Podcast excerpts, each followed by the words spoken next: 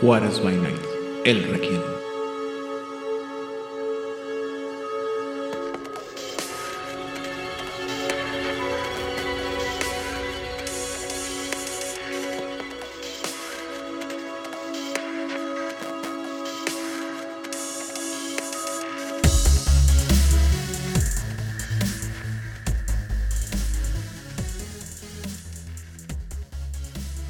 Bienvenidos a una sesión más de El Requiem, aquí en Juárez by Night, donde siempre es de noche.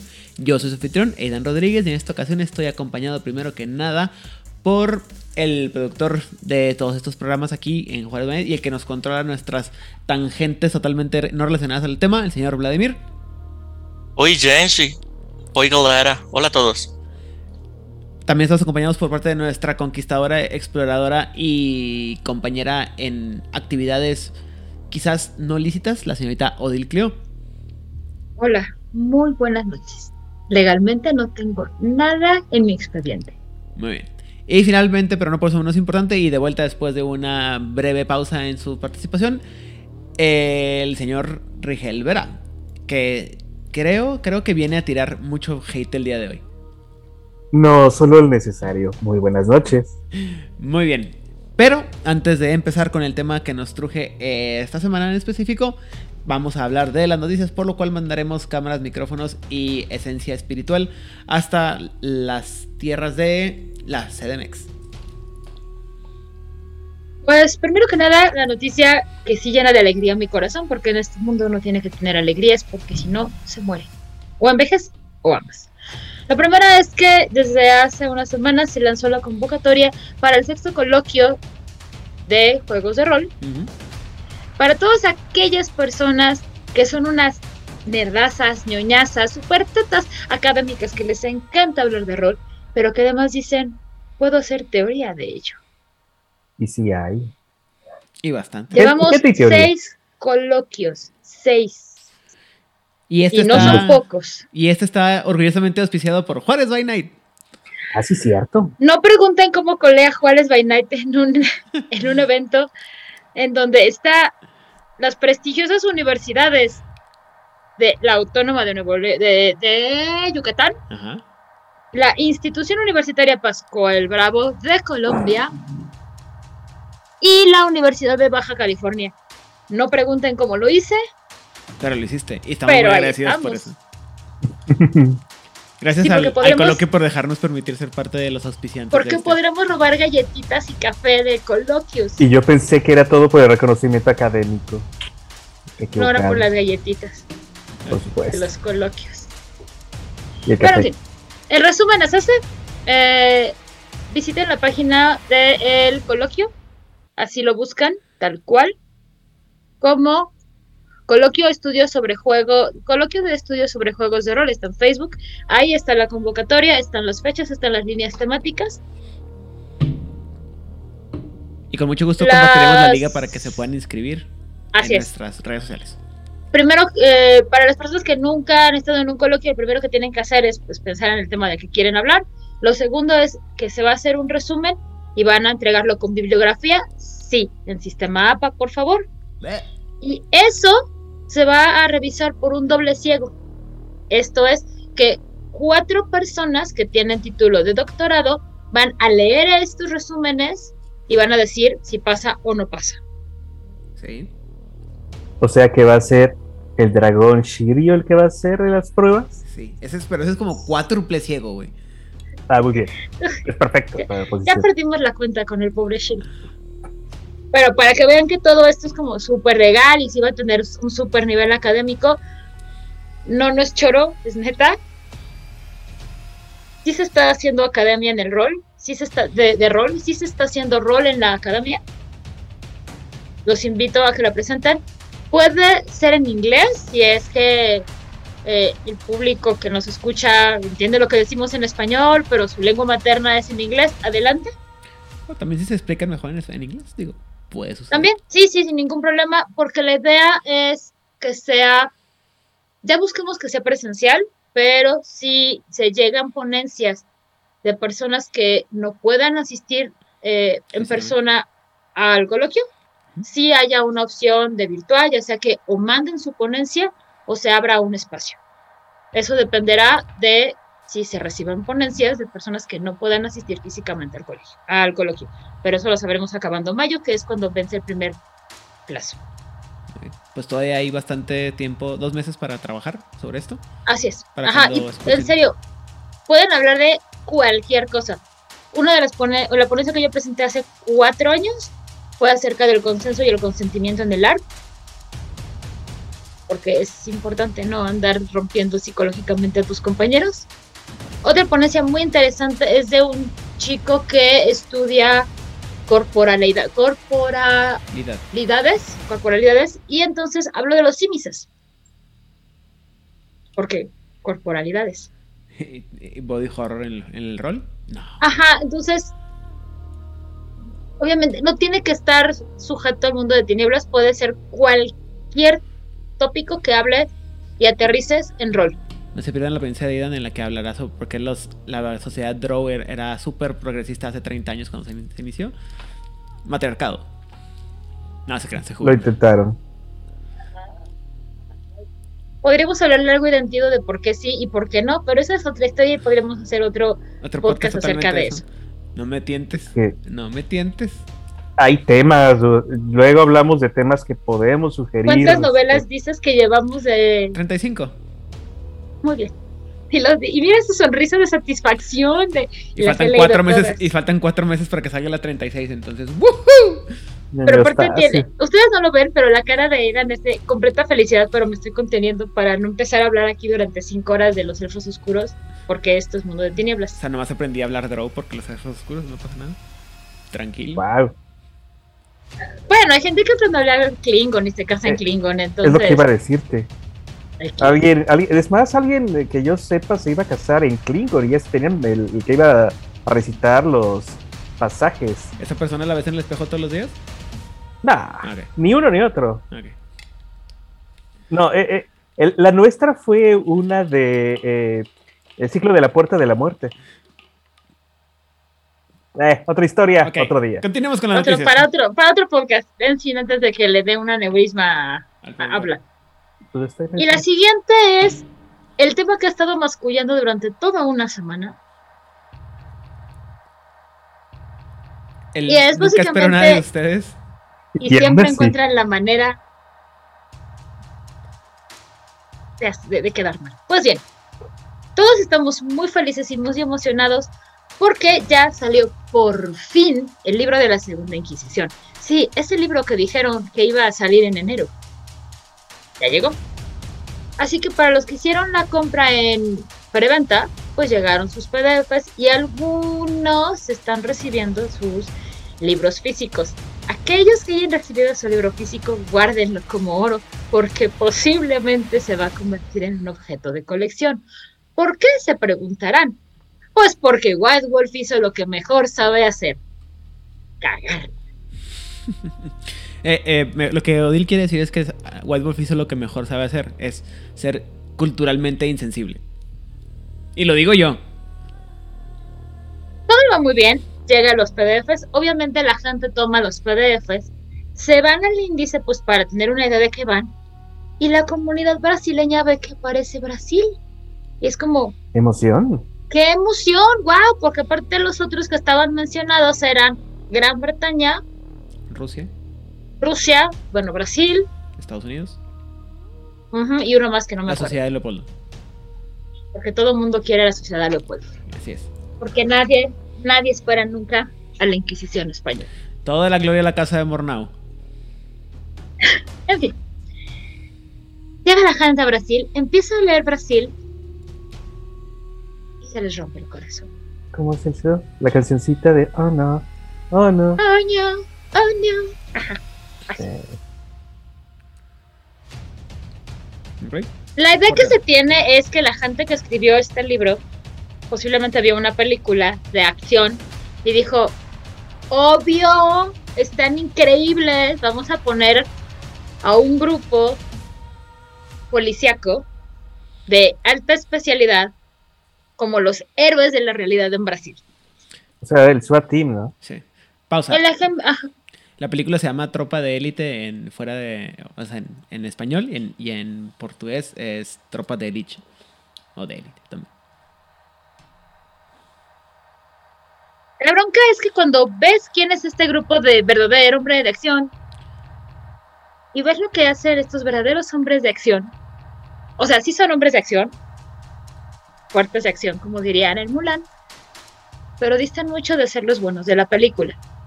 El grupo del cual están hablando en el libro de la Segunda Inquisición es el BOPE, o el Batallón de Operaciones Policiales eh, eh, Especiales, o Batalhão de Operações Policiales Especiales. Y mi portugués no lo, lo ha pronunciado correctamente. Este grupo de elite, porque sí se consideran lo mejor de lo mejor de lo mejor, señor. Señor, Exactamente. Está especializado en combatir el crimen en las favelas brasileñas.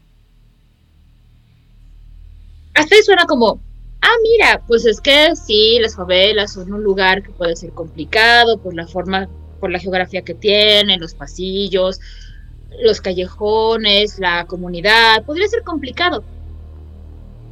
El problema es que aparte de que es complicado, todas estas personas están batallando, están luchando en contra, dicen, de la corrupción, el narcotráfico y la venta de armas. Hasta suena todo muy bien, hasta que lees lo que hacen. Y pues para todas las personas que vivimos en América Latina sabemos qué es lo que sucede cuando tienes un grupo de élite metido en comunidades marginales. Oh, sí. Obviamente la comunidad de Brasil in Darkness escribió una carta muy, muy, muy, muy, muy, muy sentida diciendo, ¿por qué White Wolf? ¿Por qué? Ok, si viste la película, está bien. Y lo que yo me pregunto es, ¿por qué no le preguntaron a su embajadora Alessa, que vive en Brasil, acerca de los BOPE? Exacto. Y lo Era que yo un me... correo, una Era llamada. un correo, una llamada, un... Querida Alesa, dos puntos. Queremos introducir este grupo dentro de la Segunda Inquisición. ¿Qué opinas? ¿Los presentamos como los buenos o como los malos? Era muy fácil, creo yo. Pero claramente no. Afortunadamente Jason Carl salió al quite porque parece que se enteró junto con todo el resto del mundo de lo que estaba sucediendo y dijo, ah, qué interesante, gracias por decirme, voy a revisar. Así que posiblemente le dieron vuelta atrás a todos los libros físicos que no se habían mandado.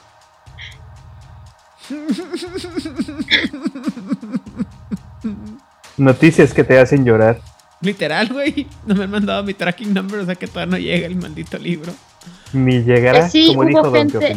Es que sí hubo gente a la que le llegó físicamente. Ajá. Entonces esos libros van a costar un montonal de dinero. Oh, sí. Y pues esas son las noticias. El resto del libro parece que está bien. El resto parece que está interesante, que puedes tener unos buenos antagonistas para tus vampiros si estás llevando crónicas de quinta edición. Si quieres saber qué onda con los Bope, puedes preguntarle a internet, las entradas de Wikipedia te pueden dar una idea, o le puedes preguntar a tu conocido brasileño más cercano qué es lo que hacen los Bope en Brasil. Y vean la película, está bien padre. Ay, a ver, no me digas, son un montón de hombres, muy hombres, que matan a hombres que no son tan hombres en busca de una justicia, entre comillas. Así es. Ya vi esa película millones de veces. Está muy padre. Y, y la- y el soundtrack está bien, bien perrón. Y si A mejor nada más escuchas el soundtrack y nos eh, este, saltamos No. la película. Yo le voy a preguntar, ¿qué soundtrack es? Ah, la canción se llama Tropa de Élite también y la canta una banda que, si no me equivoco, se, si mal recuerdo, se llama Ti- Tijuana. Eh, tocan. Está chida la canción. Está así rockerona, así. Ah, ok. Puede que tenga rescate. Pero bueno, recuerda que todo esto está permeado por mi muy subjetiva manera de ver la vida, por mi paso por la carrera de estudios latinoamericanos No, mira, y rápidamente. por haber escuchado a Víctor Jara durante muchos años de mi vida. Rápidamente, la verdad es que es un, es un error muy, muy grande de parte de White Wolf no haber tenido la delicadeza ni el, ni el tiempo de ponerse a investigar cuál es la percepción que se tiene de- del BOPE. De- tristemente, para los brasileños que se han reflejado de, esa- de esa manera y que los héroes que se presentan como de su área sean de su región, perdón, que sean ellos, pues, híjole, qué, qué triste. Eh, estoy de acuerdo en lo que dicen mucho, lo que dice eh, Glail Son Santos de Brasil in the Darkness, quizás el problema es que no, nunca vieron más que tropa de élite y por eso lo ven como una, una figura heroica.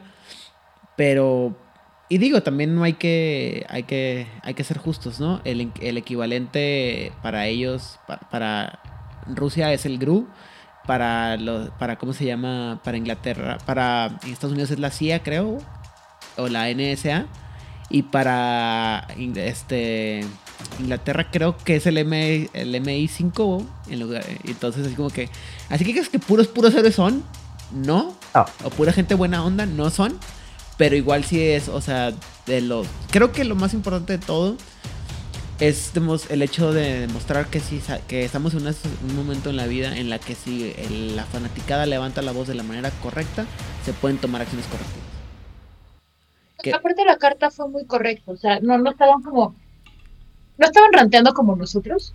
Ellos sí hicieron una tirada de, de carisma y etiqueta para hacer una carta, como dije, muy correcta, apelando a este no es el sentimiento que tenemos en Brasil acerca de este grupo, puede ser una mala apreciación de parte de los escritores.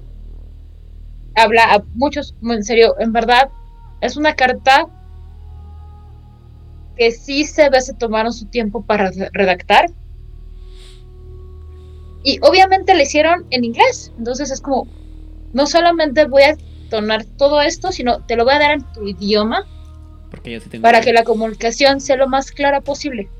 Aplausos a Brasil este, Darkness por esa carta tan hermosa y tan pues tan correcta. No, no tengo más palabras, porque sí es una chulada. No, no me agrada la razón por la que tuvieron que escribirla, pero todas sus tiradas fueron de muchos éxitos. Muy bien. ¿Qué otra noticia tenemos, Odil?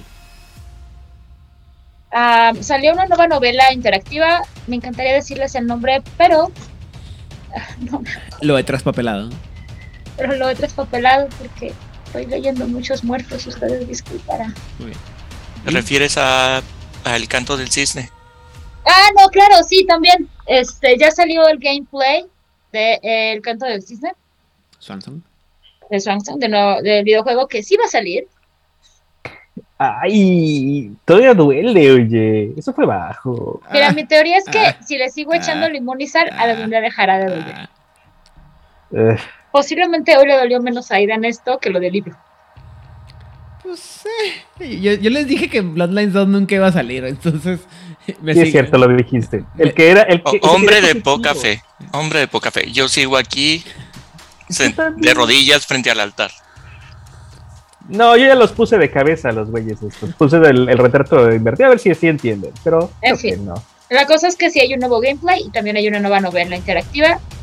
Me disculpo por no recordar el nombre, lo había escrito, se me perdió. Muy bien, Y, y pues ya es todo. Muy bien. Entonces, habiendo dicho lo anterior y después de este pequeño de mal sabor de boca que nos ha dejado este nuevo desliz de parte de la compañía que es Renegade Studios, que produjo este producto de la segunda edición, que la verdad es que está muy padre, aunque sí se nota que está muy enfocado a crear personajes de antagonistas y no para que sea jugable. Es Como el Sabat. eh, más todavía, Peor. porque esto sí es muy práctico. O sea, esto sí es así como que, mira, así haces tus grupos de... Bueno, la página 57 de ciento y cacho, que son, este, no me acuerdo cuántos son. Y este, sí, todo es así como que muy, muy. Son 166 páginas en el PDF, con todo y por contraportadas y índices y demás. Entonces, eh, sí está muy enfocado todo en. Hasta donde voy. En cómo crear eh, grupos de cazadores para que tus jugadores, tus vampiritos los enfrenten o sean enfrentados por como quieran verlo. Entonces, Así que tenemos ya dos grupos de antagonistas para Vampiro quinta edición, que es el Sabat y la segunda Inquisición con todos sus grupos. y bueno, dime. Ah, ya hice la conexión. El- la serie eh, interactiva, digo, la novela interactiva a la que se refiere Odile se llama Los pecados de los padres de Saints of the Sires, que es Está, es una historia que, que ocurre en Atenas. Ah. Y Muchas acaba, gracias. y acaba de salir eh, la semana en marzo. Esto es muy reciente. Es decir, marzo 24. Marzo 24. Sí, sí, sí, o sea, salió el jueves. Hace un par de días de- para cuando ustedes han escuchado esto. Pero bueno, el día de hoy vamos a terminar de hablar de el último clan jugable de los base, bueno, el último clan del que no hemos hablado en todo lo que tiene que ver con los clanes que son jugables dentro del juego de Vampiro el Requiem. El último que viene calcado del, del ¿cómo se llama? De la, del- la versión de Mascarada. Y el que creo yo que es el que tiene... No, espera. Ventrus, Nosferatus, Gangrel. Ah, lo perdimos. Eh, creo que es el de los que tiene menos cambios dramáticos en, eh, o sea, de lo que era en la mascarada. Y me refiero a el clan de los señores de la noche, los líderes, los sangre azul, como quieran llamarlos, los tripones, los Ventru. Entonces, manteniendo los estándares que hemos mantenido en este episodio, esos capítulos a lo largo de ya casi tres años de, de este programa. Vlad. No es cierto, tú al final, porque tú tenías opiniones más fuertes de esto. Odil, ¿qué, qué opiniones tenías o qué esperabas o qué impresión te dio la primera vez que viste a los Ventru de Requiem? Es necesario que tengo que leerme el libro del clan Ventru de Requiem teniendo el libro del clan Ventru de Camarilla, digo, de 20 aniversario. Ujú. No, ustedes entienden. Sí, es el clan que es más igual. O sea, hay algunos cambios de sistema en debilidades y algunas situaciones sobre el origen, porque es lo que más cambia en Requiem. Ya lo hablaremos durante la plática de hoy.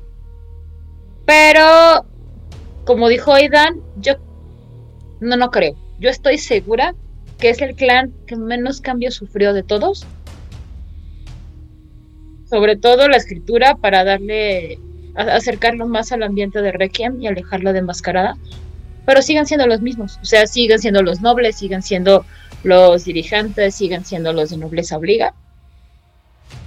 Así que, Edgar, este es un buen momento para que vayas tú por tu omeprazol, Ajá. te hagas un tecito. Muchas gracias por seguirnos escuchando. Ponle mute nomás. Te queremos un montón. O sea, te queremos sí. y apoyamos la, la esta, pero probablemente vayas a, a esparramar la bilis si no quisieras ser el causante de una prematura hospitalización a tu edad. Ah, entonces ve por omeprazol, tómate un tecito, te queremos un montón. O a lo mejor no, porque son iguales y como tú eres muy fan de los Ventru, pues no pasa nada. O sea, sí, a- a- o sea, te queremos, ¿eh? No, a lo mejor no, no, es, a- no es a lo mejor si no te queremos, pero sí, en fin. ¿Y qué más, Odil? Pues básicamente eso, o sea, es que la verdad es que a mí nunca me han gustado los Ventru ni enmascarada. Mm, Muy bien. me dan como mucha pereza. Perdonen los fans del clan, pero sí nunca, nunca he sido fan. Entiendo su utilidad. Es padre encontrarte personajes o tanto jugadores como no jugadores del Ventru. Pero, este, no sé, Eden está haciendo chistes visuales y no los estoy entendiendo. Ah, ya. Ignóralo. Tú sigue con lo Ya, ok, ya se me fue la cabra. Gracias, Eda, mi cabra, Mm. cabra. En fin, la cosa es que ya no sé qué iba a decir. En fin, no me gustan los Ventru. Sí, la, eh, disfruto mucho cuando hay gente interpretando Ventrus, porque sí son personajes que pueden ser muy interesantes. A mí personalmente no me ha gustado el clan ni en Mascarada ni en Requiem, pero entiendo su utilidad. Ok. Rigel. Ay. Eh, mi, mi opinión acerca de los Ventru continúa siendo la misma desde la del libro anterior. En este nuevo libro es simplemente, espera, ¿son los mismos? ¿No me prometieron un universo diferente? Y ahí fue donde perdí toda, todo este interés en, en, esta, en este clan del nuevo libro. Eventualmente tuve un acercamiento, estuvo interesante a nivel art. Eh, pero mm, para mí son unos arribistas. Es decir, no, no me convencen. No me convencen, pero encuentro difícil distinguir entre qué es lo que no me convence de ellos. Si es el sistema, eh, el sistema interno de ellos. si es el concepto o son los jugadores. Y, todavía no logro distinguir, porque yo, yo jugué, yo interpreté Ventrue. Entonces, no lo sé todavía. Para mí es un misterio por qué me siguen desagradando. Muy bien. Víctor eh, Jara. Antes de que Vlad despotrique sobre esto, debo decir que yo pasé. Eh, también fue, yo lo vi, leí, y como comenté cuando estábamos hablando de la primera, el capítulo introductorio del Requiem, y los vi y realmente nunca me di cuenta qué era lo que los hacía diferente de los antiguos Ventru, de los, de los Ventrus verdes, por así decirlos. Y hasta, es hasta hace relativamente poco que dije, ah, mira, he estado muy equivocado sobre estos Ventru. Creo que son eh, desafortunadamente creo que estos Ventrus son los que más me gustan. O sea, me gustan estos más que los Ventrus verdes. O sea, los Ventrus rojos son mejor que los Ventrus verdes. Y desafortunadamente creo que eh, mucha gente le van a pasar de noche. Y lo que la gente piensa que cómo se deben de jugar los Ventrus son los Ventrus rojos, los del Requiem. ¿Tú quieres matar a Edgar? No, eh, simplemente creo que tienen un arquetipo más definido, más sólido y más ah, este jugable, mejor. Y es bien divertido que digas que son nuestra revista, Rigel. Póngale un pin a este pensamiento, regresaré a él en, 30, en aproximadamente 30 minutos. Ahora, si no saben de lo que estamos hablando con los Ventru, les recuerdo que en Juárez Bainete, el Círculo Interno, se hizo un largo, largo, largo estudio de los Ventru del libro de Vampiro la Mascarada. Así que, si quieren refrescarlo, pónganle pausa, regresen a, Vampiro, a Ventru, Vampiro la Mascarada, escuchen el programa, que no fue de los largos, porque todavía no duraban cuatro horas. Y luego ya pueden regresar acá. Ojo, yo consideré, yo considero que son unas revistas y todavía no sabía lo de lo que nos va a hablar ella. Imagínate. Después me enteré y dije, con razón, con razón. Yo lo sabía, yo lo sabía. Siempre lo sospeché en mi cocoro. Es el capítulo número 45 de Juárez by Night. Hijos, ¿cuántos llevamos? Eh, vamos en el 130, creo. Bueno, es que ah, depende. Pocos ayeres. De, hecho, pueden ser más, pero bueno, en fin. Vlad. Ponme un trompazo en la, en la cara, explícame por qué soy un tonto. No, en este yo nunca hago eso. claro. Ah, eh, de entrada, eh, primero, eh, la impresión ah, inicial, eh, sí. Obviamente, igual que los otros clanes que tienen el mismo nombre, te vas con la idea cuando recién lees el libro y te vas con la idea porque tienes todo este bagaje cultural que tienes años leyendo otro concepto y cuando ves este nuevo lo ves con, el, con los mismos filtros y es difícil leerlos eh, de una manera diferente. Definitivamente llamarlos del mismo nombre no ayuda, pero entiendo eh, como una estrategia de mercado funciona.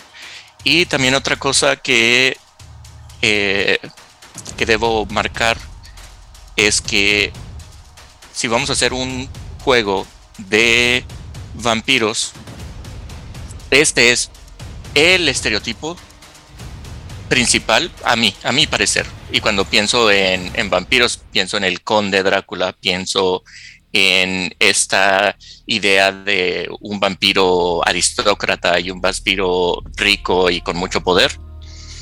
Ah, y ese es el arquetipo que si le hubiéramos puesto un nombre diferente, como en vez de Ventru, los Fernández, Ah, dirías, ah, son los Ventru, pero les llamaron ahora los Fernández.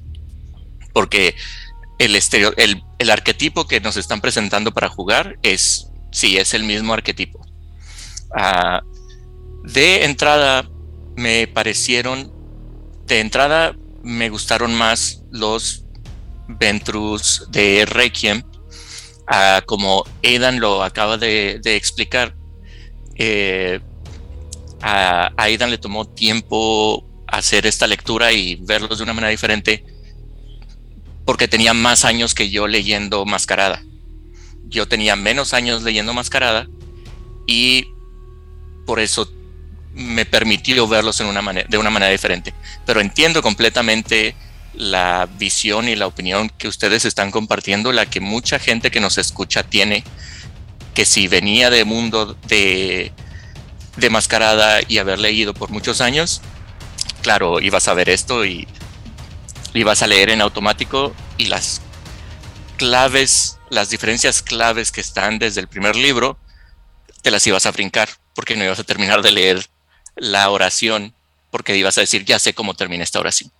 Y creo que eso es lo que, lo que ha ocurrido. Ah, me, gusta y conceptualmente ah, igual me agradan más estos porque me, a pesar de que estos son juegos de fantasía, los Ventru de Requiem me parecen menos caricatura que los Ventru de Mascarada. Ventru de Mascarada me parecen que son la caricatura de el businessman, que son la caricatura de los señores y los de la sangre azul, que de, la caricatura es a tal extremo que no pueden comer animales, no pueden comer cualquier cosa, porque es un paladar refinado. O sea, en ese sentido, eh, de esa manera lo veo como la caricatura. Este es, todo es fantasía, pero esto me parece menos caricatura y le da más flexibilidad para diferentes conceptos que por eso terminaba jugando la sombra, jugando la mascarada, porque el tipo de arquetipo de vampiro aristócrata o arribista o sangrón las ideas que yo tenía en la mente no cabían en los Ventru Mascarada.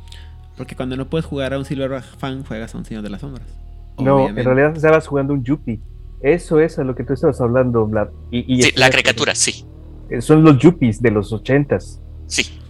Sí, este, fuera de broma, cuando hablamos en el episodio de los Ventru, dijimos que también una cosa que pasa con los Ventru de mascarada es que los Ventru de mascarada generalmente están, están mal explicados y se requiere haber leído el, el Clan Book para entender la diferencia entre el concepto que tenemos todos de los Ventru de estos, estos así como personajes intimidantes y eh, arribistas, eh, que es lo que mucha gente piensa comparado con lo que te proyecta el libro, sobre todo el libro de Clan. Pero, pero creo que lo que vas es que en, en Requiem sí son así, sí son así estos no, es menos, es menos conde Pátule, más conde Drácula. O sea, es más intimidante, más eh, eh, ejercicio de ego, más autoritario. Autoritario, intimidante y más este. Menos Donald Trump y, más este Patrick Bateman. Sería más em, como el papá de los vampiros de los muchachos perdidos.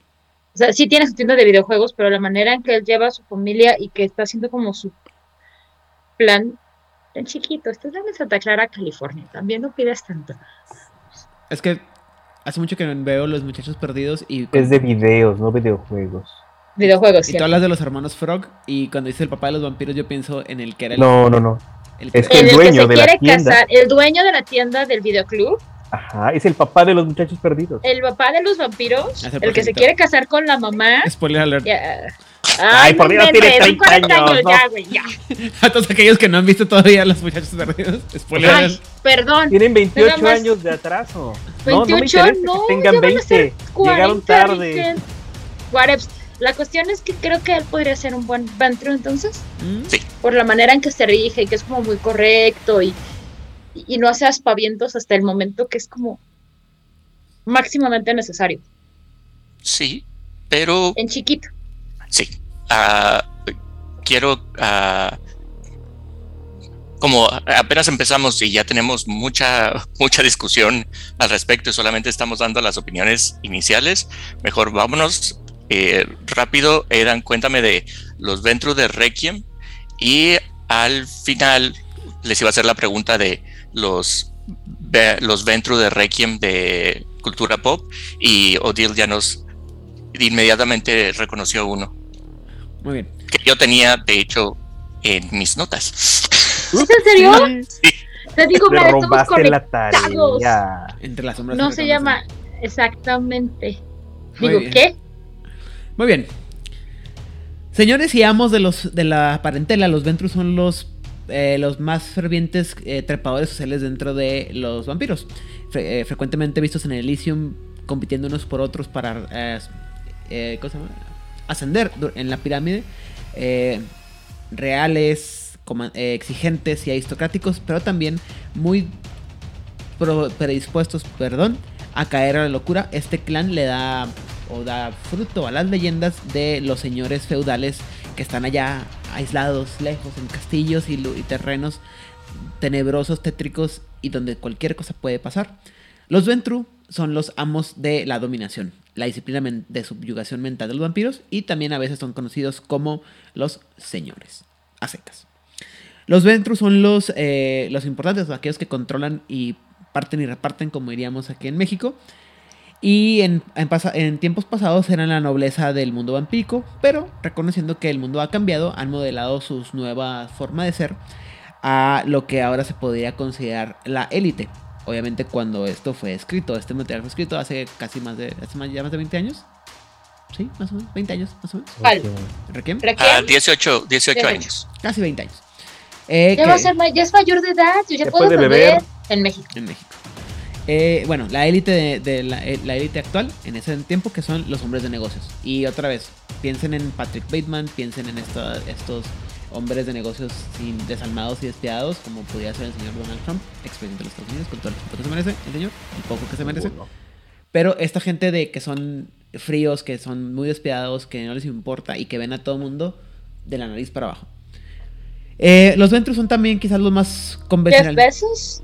No, es que ese es el chiste. Los que ese, Besos, eh, Musk y toda esa gente, esos disculpen la palabra y en términos muy grandilocuentes, esa Novo Shaw de, de los del IT sería como que la nueva élite. Tendría que hacer una, una nueva evolución en, el- en el clan Ventru, pero eso no ¿Carlos está Slim? relatado. No, ahí sí es un Ventru rojo de, Clásico. de Requiem. Ajá. Ah, ok. Los oligarcas rusos, todo ese tipo de gente que se hizo rico a, a base de explotar a toda la gente de, y de tener oportunidades y, y conexiones en el, en el momento adecuado, ¿no? Eh, los Bush, digo, ¿qué? Eh, Esta toseda en el polvo. definitivamente el Ventru son, o los Ventru son, son el clan más convencionalmente poderoso dentro de los, de los clanes vampíricos como resultado de su riqueza, influencia social y poderes de comando o de eh, mando. El clan como un todo es muy conserva- eh, conservador, en, conservador perdón, ya sea en acciones o costumbres. Y los Ventru tienen una etiqueta propia que es casi casi inviolable, sobre todo para aquellos que son miembros del clan. Ahí, aquí ¿Sabes empecé. qué, qué me gusta mucho de estos puntos de la etiqueta propia? Es esta situación de que todos los Ventrus están obligados a dar asilo a cualquier otro Ventru. Entonces, si yo Ventru a las 5 de la mañana llego al refugio de otro Ventru, tú, tú, tú, abre la puerta, no, asilo, sanctuary.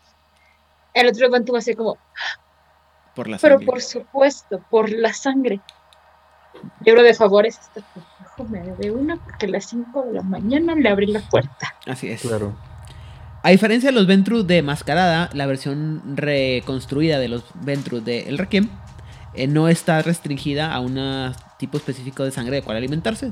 Ah, eh, en cambio, perdón, las mentes están más poco desbalanceadas ligeramente por el poder de su sangre, que lo que los hace más susceptibles a la locura, representado por una eh, penalización mecánica a la hora de hacer tiradas para resistir a. ¿Cómo dijimos? Derangement. Siempre se me olvida cómo se dice derangement en español. Demencias, Eh, trastornos, ¿no? trastornos. Es Trastornos. correcto. Perdón. Eso se traduce porque en la nobleza mortal hay endogamia y la gente no está bien de su cabeza. Así es. La línea de sangre Malkovian, basada en los Malkavians de la Mascarada, es una, es una línea de sangre de los, mal- de los Ventru, Permíteme decirlo de nuevo. Bang. en cual esta tendencia a, a las- a los trastornos es todavía más fuerte, eh, que se manifiesta en, dentro del juego como una, una trastorno menor obligatorio que se tiene que hacer en la hora de la creación del personaje, que no se puede ser nunca removido. La historia de los Malkovians, si Dios lo permite, jamás lo vamos a mencionar en este, en este podcast porque es de las cosas más ridículas que existen en Requiem. En todas las ediciones había así por A ver, más ridícula que los San Giovanni. Sí. Sí, no, la está línea muy- de Make It San Giovanni. Sí, sí, no, no. La- las- los vampiros abeja tienen- están menos ridículos que los Malkovians. A ver, no, no manches, no. Los vampiros abeja, hay que tener un. Perdón, jugamos en LARP y había un jugador que tenía esta línea de sangre de la línea abeja. Da un montón de miedo. Pero un de miedo. Sí se escucha muy ridículo. Yo sé que viste Pero mucho. no, Yo sé que, Está bueno. yo sé que Candyman te tiene asustada el resto de tu vida, pero. No, no, es por no. Candyman, no, es que en serio. También supongo que, hola Hammer, qué gusto que nos estés escuchando. Él fue el, resta- el responsable de jugar a este Ventru de la línea de sangre de los Polinar o algo así se llama. Sí. Y, y déjame Y es horrible, es en serio, es espantosa. Déjame adivinar, no tengo el gusto de conocer a Hammer, pero ¿le gustan las películas de terror? Sí. Les gusta. Ah, Hammer es Hammer. Hola, Y, Hammer. no, mucho y gusto. además Hammer Factor. bizarro y body horror. Whatevs. Muy bien. En fin. Eh, la tendencia entonces a la dominación se refleja en, las disciplinas del clan. Primero que nada, la resiliencia que, sirve para resistir cualquier cosa que les quitaría o que les pudiera quitar o retar su poder. En el, el animalismo para eh, comandar a especies inferiores. Y su un- disciplina única y específica que es eh, la dominación, le- que les da poder sobre eh, los- las acciones conscientes de otras personas.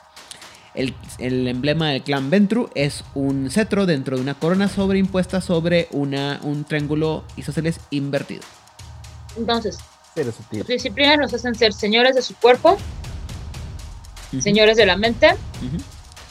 Señores de los animales. De las bestias. Animalismo nunca me ha tenido sentido en ninguna de las de ninguno de los clanes como una disciplina que sirva, que tenga esa esa lógica para un clan de señores. A mí, pero ni siquiera ni- Recuerda que estamos en el siglo XXI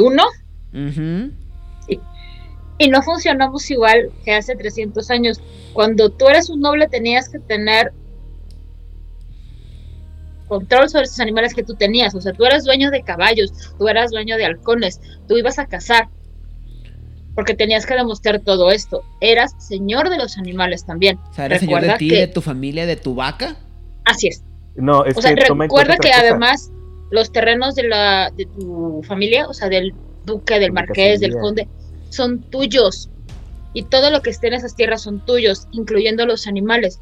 Entonces, si tú comandas a los hombres, que son tuyos porque están en tus tierras, también vas a comandar a los animales porque son tuyos, porque están en tus tierras. Todo tiene esto que ver con ser señor y dueño y O sea, Toma en cuenta otra cosa, este, cuando tienes eh, el modelo de que eres un señor estilo inglés, los perros, los zorros y todo objeto de cacería tiene que estar bajo tu comando. O sea, la ceremonia, porque no es una cacería, es una ceremonia, implica que tienes el control de qué momento va a morir la presa.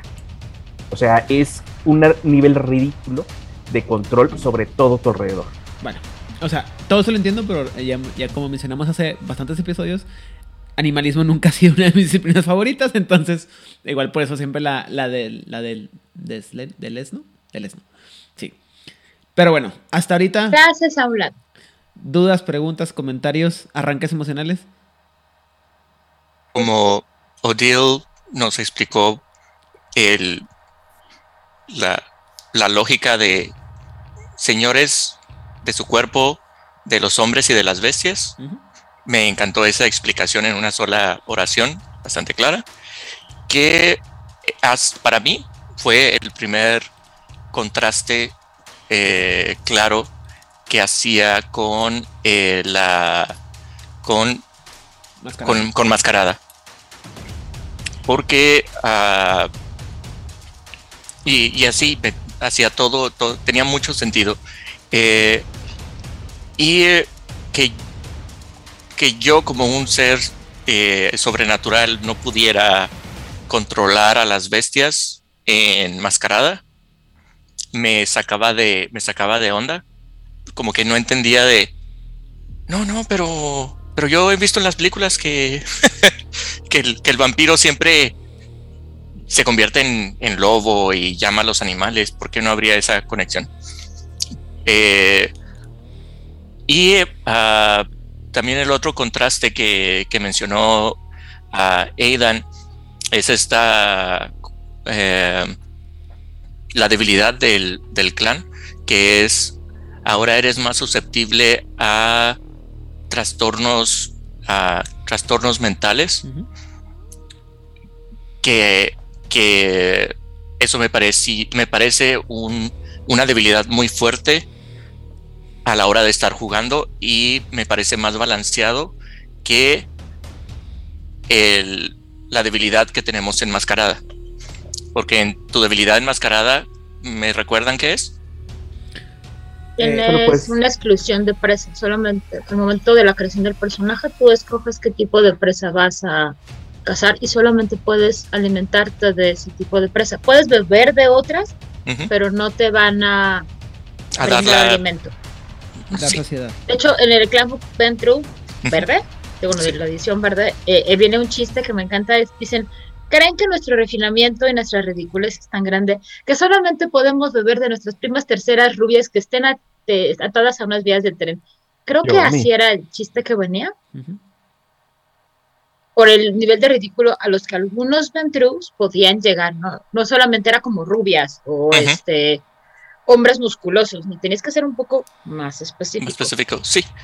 Y ah, a la hora de, jugar esto, en mi experiencia y leyendo otros juegos, eh, eh, parte de cómo se jugaba, eh, nuevamente, bias opinion, por la experiencia y lo que he leído, es que sí, tengo, tengo mi, mi restricción de dieta a que solamente me puedo alimentar de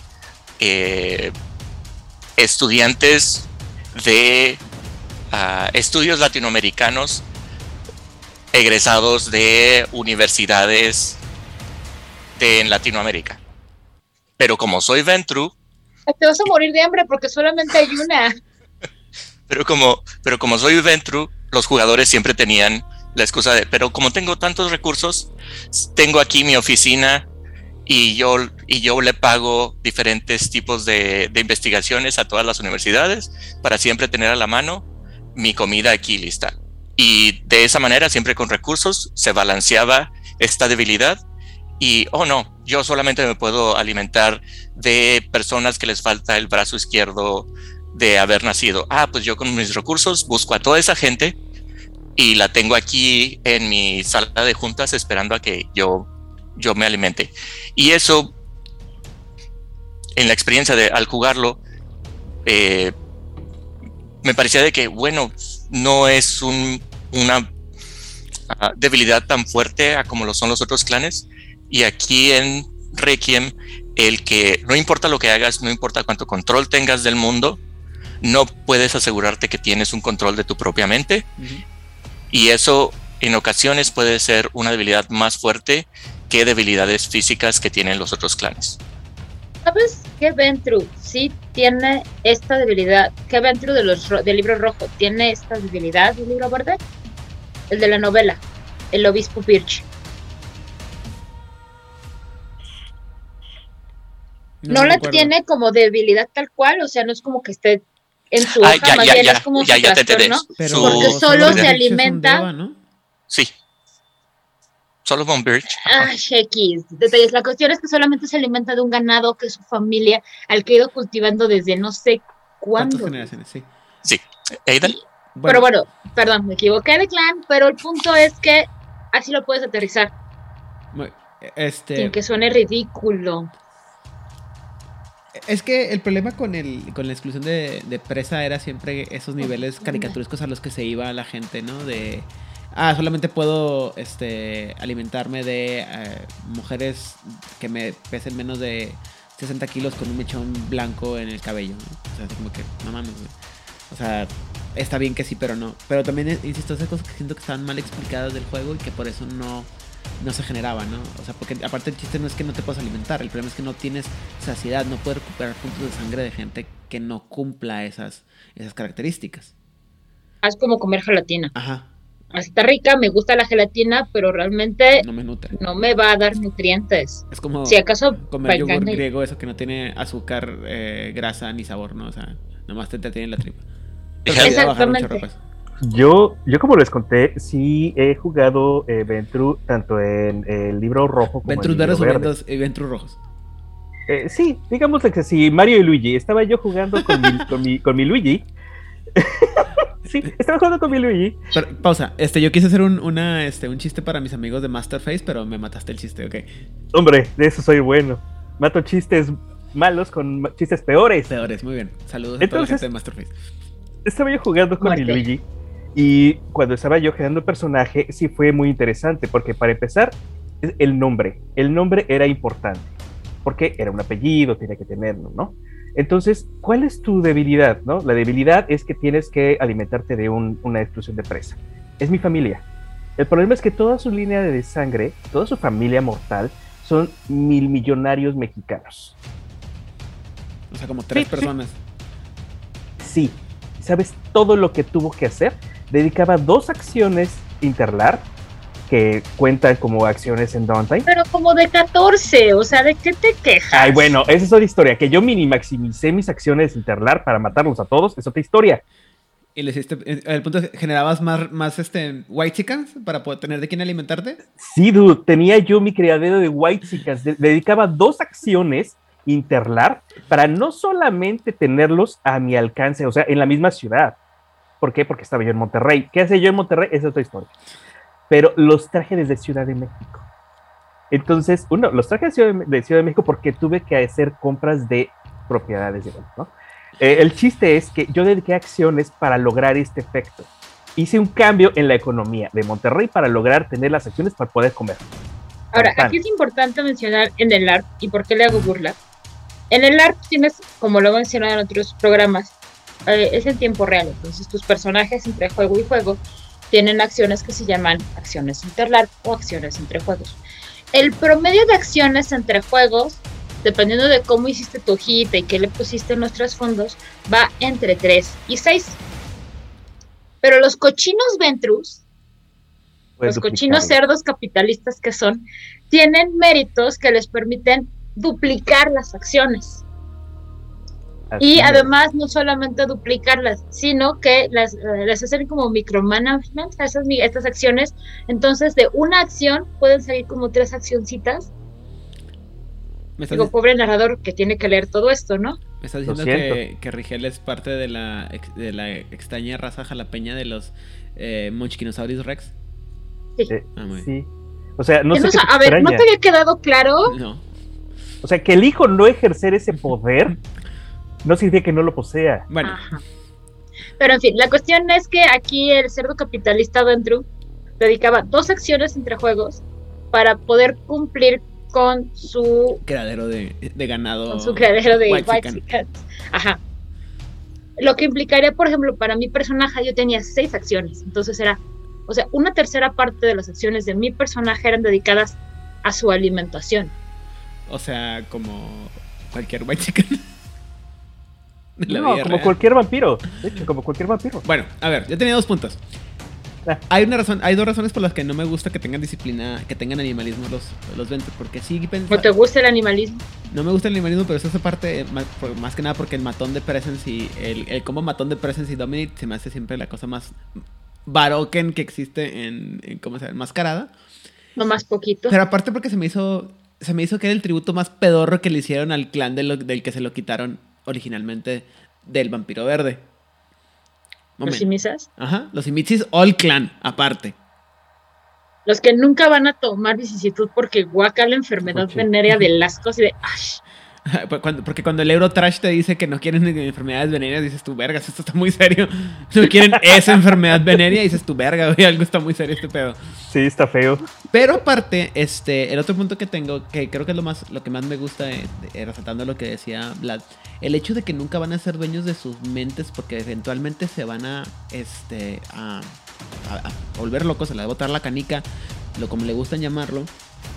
Creo que es una, es la debilidad más fuerte de todos los clanes, considerando que en Requiem de, de primera edición todavía existía la niebla de las edades, lo cual hacía tu mente todavía un, un enemigo mucho más poderoso para los Ventru que para Pero el resto es de los clanes.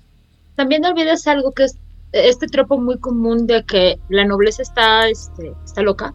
Más allá de si es endogamia o porque no entienden cómo funciona el mundo o porque claramente como no tienen límites pueden no, no tienen manera de, de- de poder tener control sobre ellos mismos. Un ejemplo es Ricardo II. Pero creo que fue por una enfermedad venérea, neto. Pues está la. Ay, ¿cómo se llama esto? ¿La clamidia es la que te da alucinaciones? No, no, no, no, no. La no, esa es la La sífilis, sífilis. esa madre. Te pudre el cerebro, literal.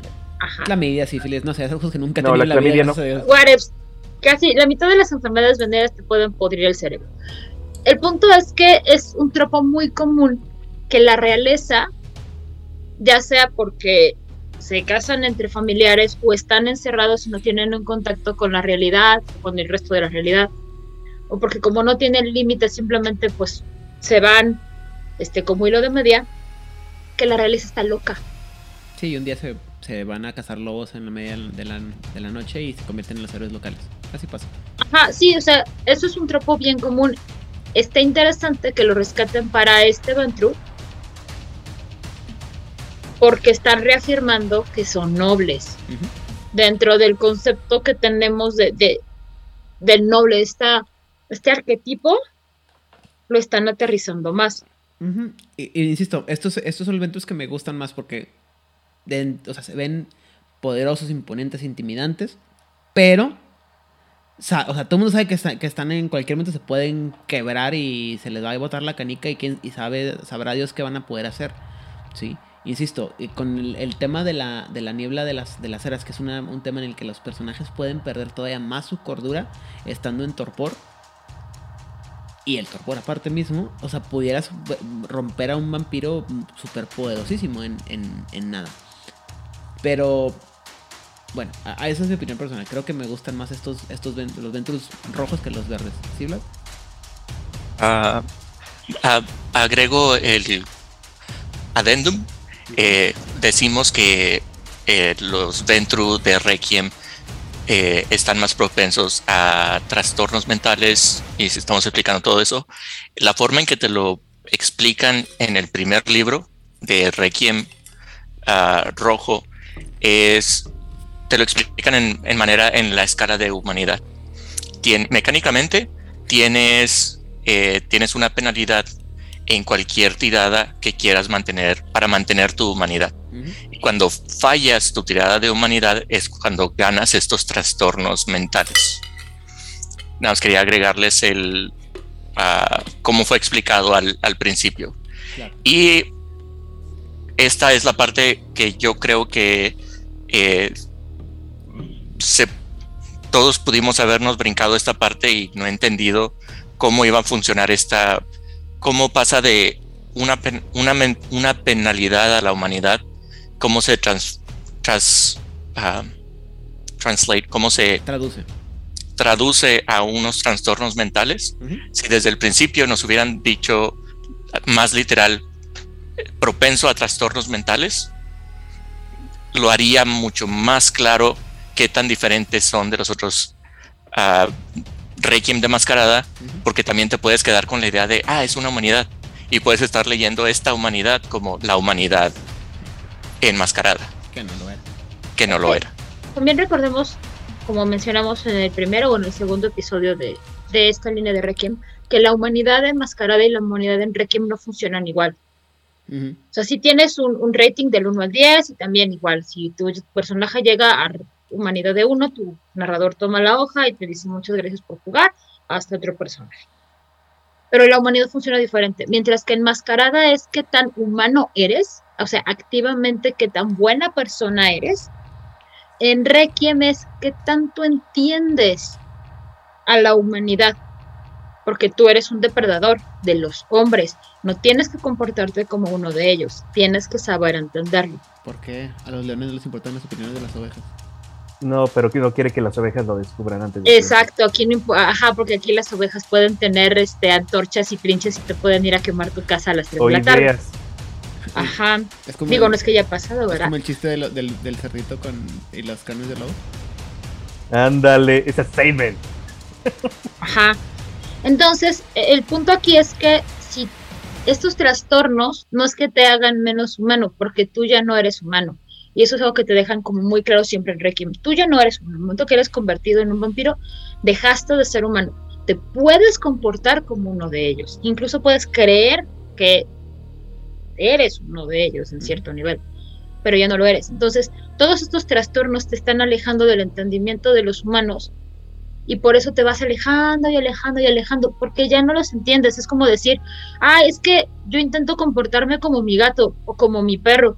Pues es que no eres un gato y no eres un perro. O sea, ¿cómo vas a entender su actuar o su lenguaje si no eres uno de ellos? O sea, a lo mejor te pueden aceptar, como de, ah, sí, el human que me da comida o que me da abrigo y me saca a pasear. Pero no eres lo mismo. Insisto, creo que esa es la parte que mucha, como claro, lo mencionaste tú, Odil, o no sé si fue Vlad, eh, anteriormente. El punto es que para mucha gente, cuando llegábamos a esa parte de la descripción, ya veíamos elementos tan iguales a los anteriores que ya no los podíamos diferenciar, ¿no? También creo que hay un problema aquí, y eso viene desde mucho tiempo atrás de Mascarada, y es un rasgo no positivo de los jugadores de rol en general, no voy a decir un juego en particular, sino después de jugarlo dices, bueno, ya jugué esto, empiezas entre broma y broma, caes en un estereotipo de broma o en un estereotipo ridículo. ¿Qué es lo que pasa de pronto con los brujas del libro verde que se comportan como brutos o los Malkevians del libro verde que se comportan como locos babeantes cuando después, cuando tú te pones a leer los clanbooks o libros tal cual, los brujas no son unos brutos, y los Malkevians no son locos babeantes. Pero se tiende a caer en esos estereotipos pues denigrantes del clan. Y es muy fácil, llegar a estos lugares es como lo más fácil del mundo. Es muy cómodo, la verdad. Mantener un personaje, un bruja que sí esté luchando por sus ideales, o un Malkevian que digas, eh, como el de American Psycho, porque él es un Malkevian, sí sería ¿Cómo lo mantienes para que sea creíble, que no caiga en un estereotipo, que siga siendo jugable y que haga la jugada interesante para todos? Mira, por ejemplo, una cosa que acabo de pensar ahorita es que mucha gente se quejaba de la interpretación que hizo Mark Frankel como Julian Luna en la serie de King the Embrace porque decían que no era un buen Ventru. Y se puedes leer el libro de, de Clanbook de los Ventru. Era un Ventru del libro. Era eh, tal como es. En cambio, el progenitor, Arcon Rain, es un Ventru como el, los Ventru de Requiem, que es lo que todo el mundo siempre ha querido jugar con los Ventru. Estos Ventrus impositivos que se imponen por el miedo, por la autoridad. Entonces, ahí volvemos a eso que decimos, ¿no? O sea, muchas veces la gente ni siquiera lee bien los, libros y como agarraron un estereotipo ya nunca lo soltó. Y la verdad es que, más allá del mame de Beverly Hills, digo, de Vampire 90210, los Ventru eran buenos Ventru. Ajá. Pues Más allá del mame. Y los toreadores también eran muy buenos toreadores. O sea, fuera del todo el drama romántico que había. Para los que no tienen idea de qué estamos hablando, es la adaptación a serie de televisión de principios de los noventas. pueden encontrarla ahora, ya está en YouTube, ¿no? Ya la puedes, la puedes comprar también como muy económica en Amazon. Ay, cómprenla porque viene con un libro de no. ¿Qué? Es que todavía no compro el mío. ah, ¿qué es tu problema? no quiere que se lo gane. Aparte está bien bonita. En fin, la cosa es que se llama Kindred Embrace. Este, en español lo podemos encontrar como Hermandad los Abrazados o también como Policías y Vampiros, creo que lo Criminales y Vampiros. Criminales, y, vampiros. Ok, me gusta más Hermandad los Abrazados. La hermandad creo que los abrazados. A ver, España. Me gusta más Hermandad los Abrazados. Era latinoamericana. Era latinoamericana. Le cambiaron el título. Es que iba como que de pronto el día 4 le ponían la Hermandad los Abrazados, que estaba bien padre, y luego ya era Criminales y Vampiros. Y era... sí, lo que, es que lo que pasa es que la, la, serie es Kinder the Embraced. Entonces, la hermandad, los abrazados, es una muy buena es, este, es una muy buena traducción, por más pitera que suene. Pero, suena muy bien. Pero Criminales y Vampiros describe perfectamente bien lo que está pasando en la serie. o sea, ambos títulos son perfectamente adecuados para la serie. Te odio, Aidan, tienes razón. A mí me gusta más. Perdón, no quiero, pero. Este, A mí me gusta más Kindred 90-210 porque el productor de la serie era Tori Spelling. Y bueno, era Weinstein, de hecho, uno de los productores. Pero quien hizo todo fue Tori Spelling, el de Kindred, el de Beverly Hills 90 200. A ver. En fin, otro día hablamos de eso. Algún día haremos episodio. Pero bueno, Es creo que que. Pero es un buen minutos-. Son buenos Ventrus. Ven- Son buenos Ventrus. Va, minutos más, minutos menos después que les dije que guardaran este pensamiento. Este, de la media hora, creo, más o menos. eh, vamos a hablar de la historia de los Ventru. Y bueno, la historia de los Ventru nos dice que los Ventru son el clan más joven que se puede observar o que se ha detectado como clan. Se, se dice que ellos no estuvieron presentes durante el reinado de la camarilla, hasta donde la mayoría de la gente sabe, lo cual molesta a muchos de los, de los más influyentes que buscan a la historia para legitimar su poder. Y como tal, se ha creado una serie de mitos para establecer que los Ventrus, de, de- el, el origen de los Ventru y por qué tienen un- no son un clan tan joven como la gente quisiera. En los creer. grandes, ¿entiende? Eres un neonatazo de mi vida, Saventry. ¿Escuchaste ¿Qué tremer? tienes? Digo, Ventru. ¿Qué tienes? ¿1800 años? ¿Qué son 1800 años? Nada, nada. Para aquellos que nacimos en la noche y que se- nos hicimos viejos junto con la luna, algo así. Sí, cállate, Gangre, ya entendimos tu romántico. Tengo armas más viejas que tú, Ventru. Así es. Eh, eh, bueno, este, esta gente que busca legitimar dice que los Ventru originan como los lares, es decir, los dioses eh, eh, de cada hogar, y los mares, los espectros de los ancestros de la antigua Troya. Trabajando junto con sus eh, familiares mortales, estos proto-Ventru ayudaron a hacer de Troya una de las ciudades más grandes del mundo antiguo. Durante este tiempo, los lares y los mares eh, carecían de la debilidad contra el fuego, así como de la bestia. Por lo que eh, ellos, ambos espíritus, tanto los lares como los mares, entraban al clan.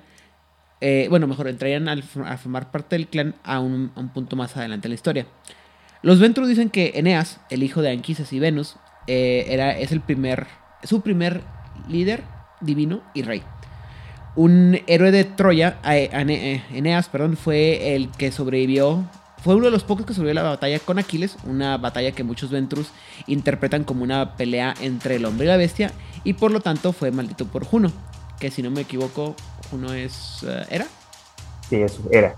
Recordemos que todo esto viene en la Eneida, la continuación fanfiction de la Iliada. La versión, la versión pirata de, Lil- de Liliana, ¿no?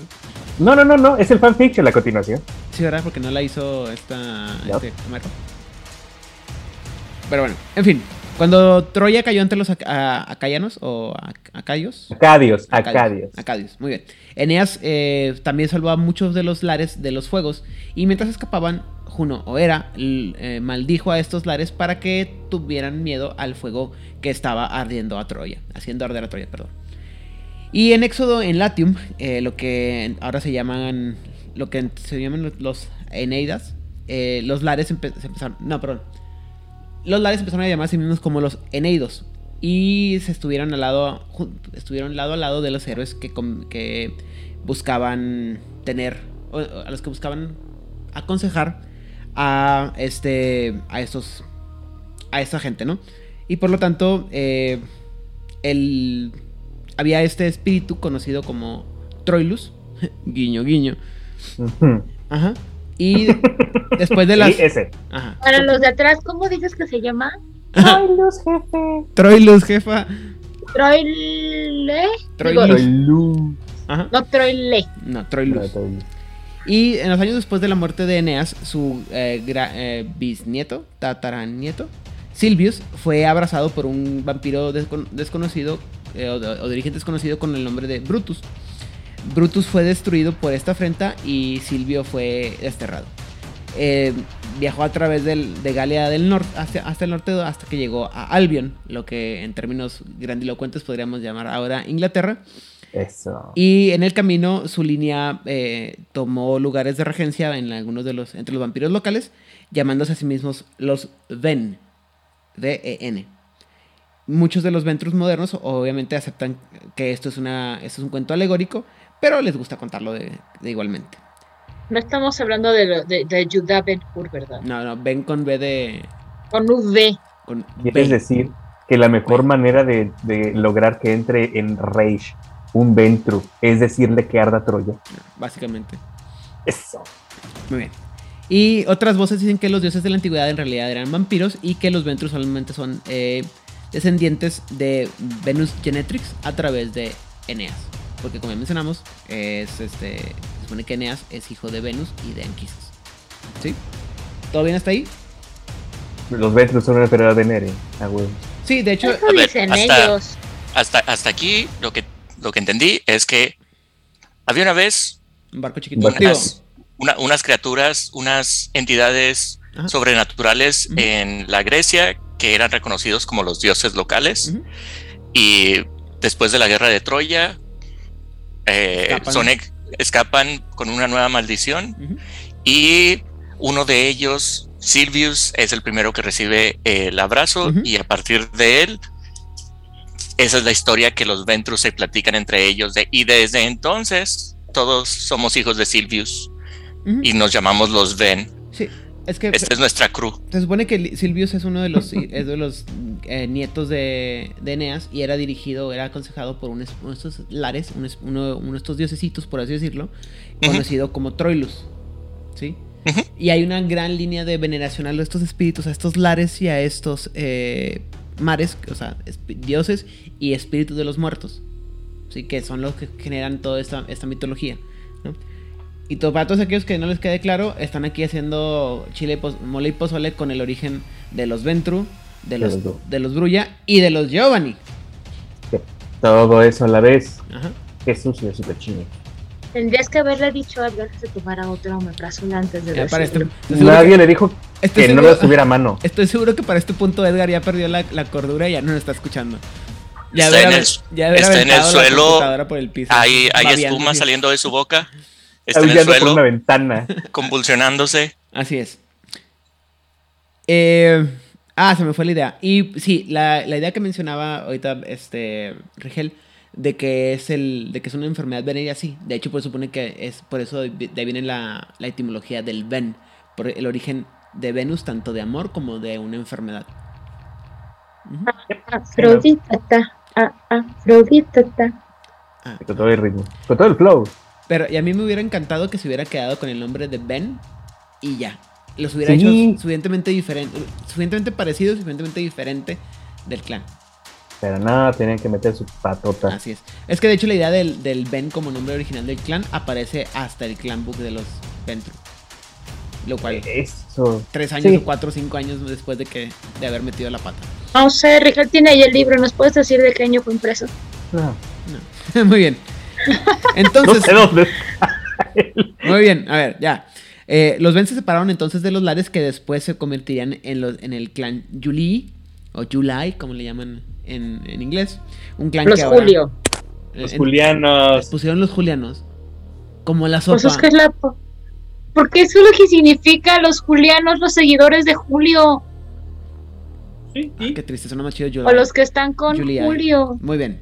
Un clan que ahora está estricto. Julie. Si lo quieres decir bien, serían los Julie. ok, los Juli. Con doble I, porque en latín la doble I significa plural. Tienes razón, soy un ignorante. En fin, los Juli, eh, un Ay. clan que ahora está extinto, cuyo patriarca Remo eh, hizo unos partos con las estirges o las estrigas. Que eh, Remo y las estirges. Vamos a poner esta estirge aquí, vamos a hablar de eso pongan en esta. esta varios se llama- semanas, meses. Ajá. Remo, como Rómulo y Remo. así es. ¿No fue el que se murió? eh, Rómulo. Remo, Remo, sí, por eso se llama Roma, porque es Rómulo. Ajá. No es que se murió, es que luego dicen que Rómulo mató a Remo. Digo, ¿qué? ¿Cañabel o qué? No, en fin. Entonces, las, estir- las estirges eh, fueron interpretadas por los Ben como sirvientes de Juno o Hera. Que de hecho, los estirges en la mitología son conocidas como las aves de Hera, ¿no? Los, las aves de Juno, sí. En fin, pero guárdenme ese pensamiento para dentro de unos tres meses cuando hablemos de las estirges. Y bueno, este.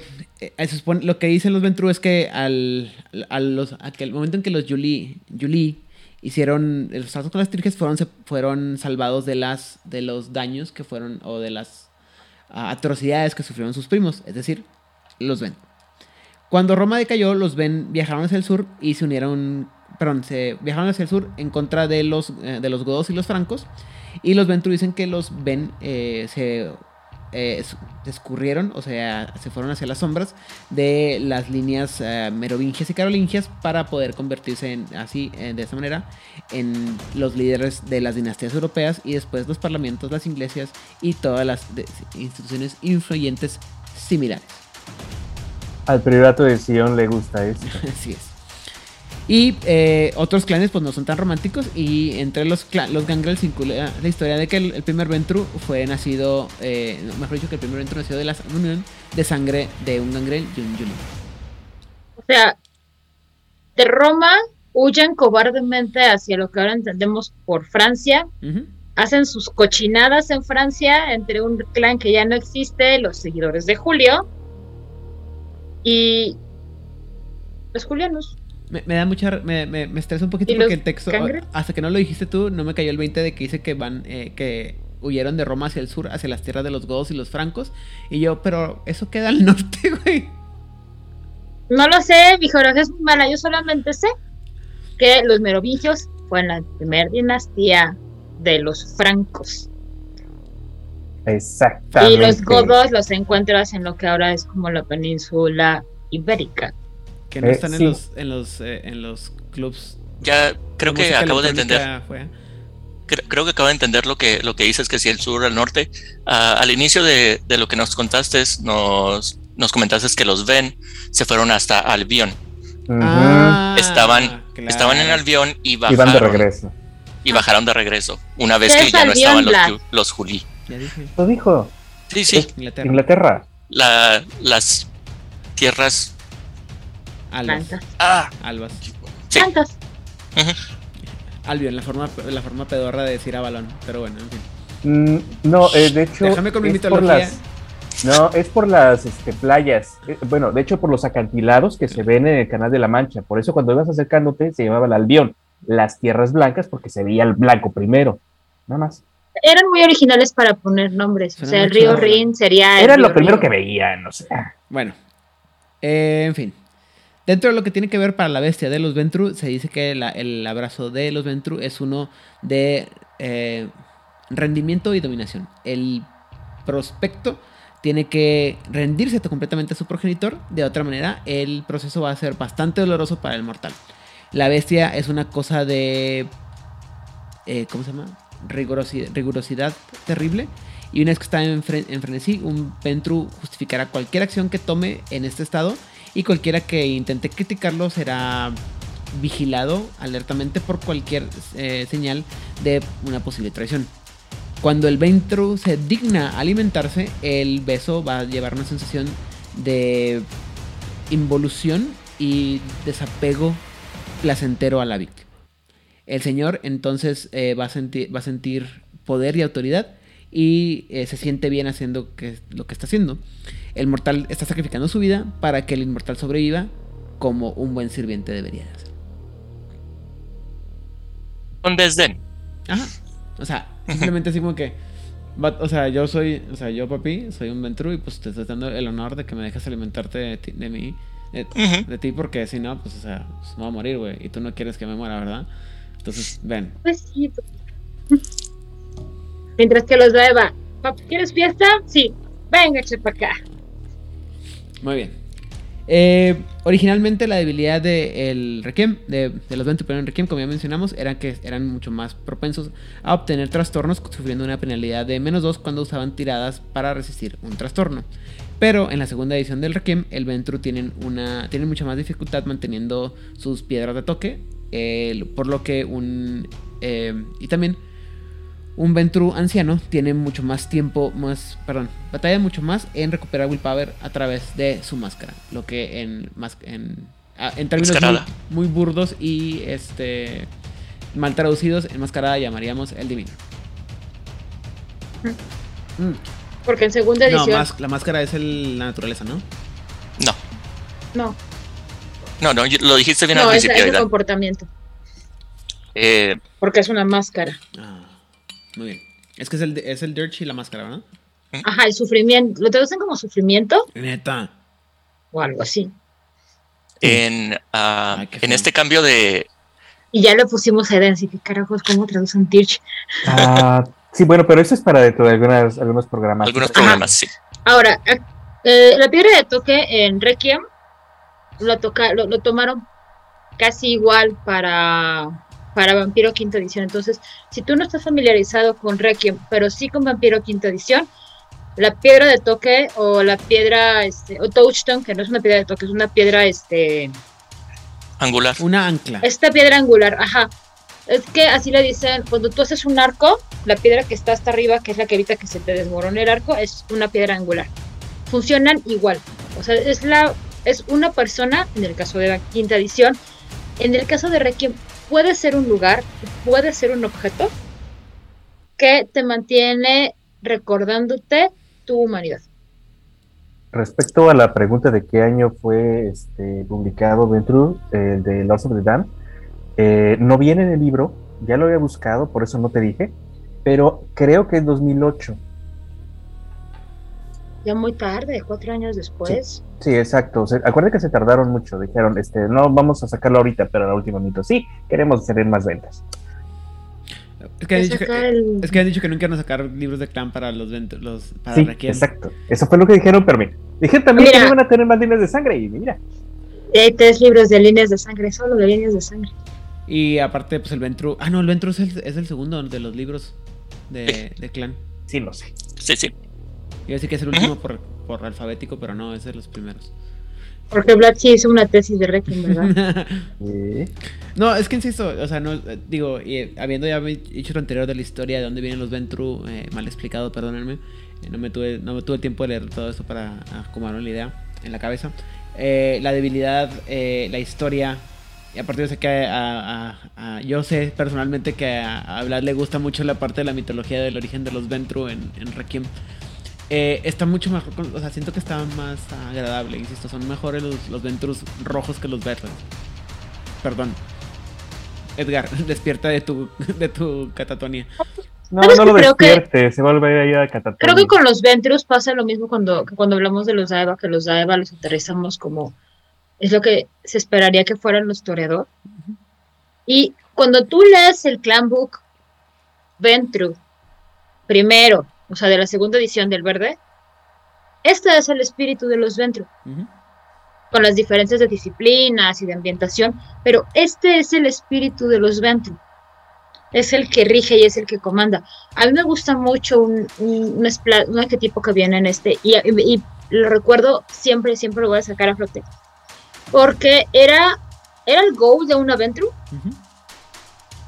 Y en una de esas todos algo salió mal y dijo no puedo perder este asset.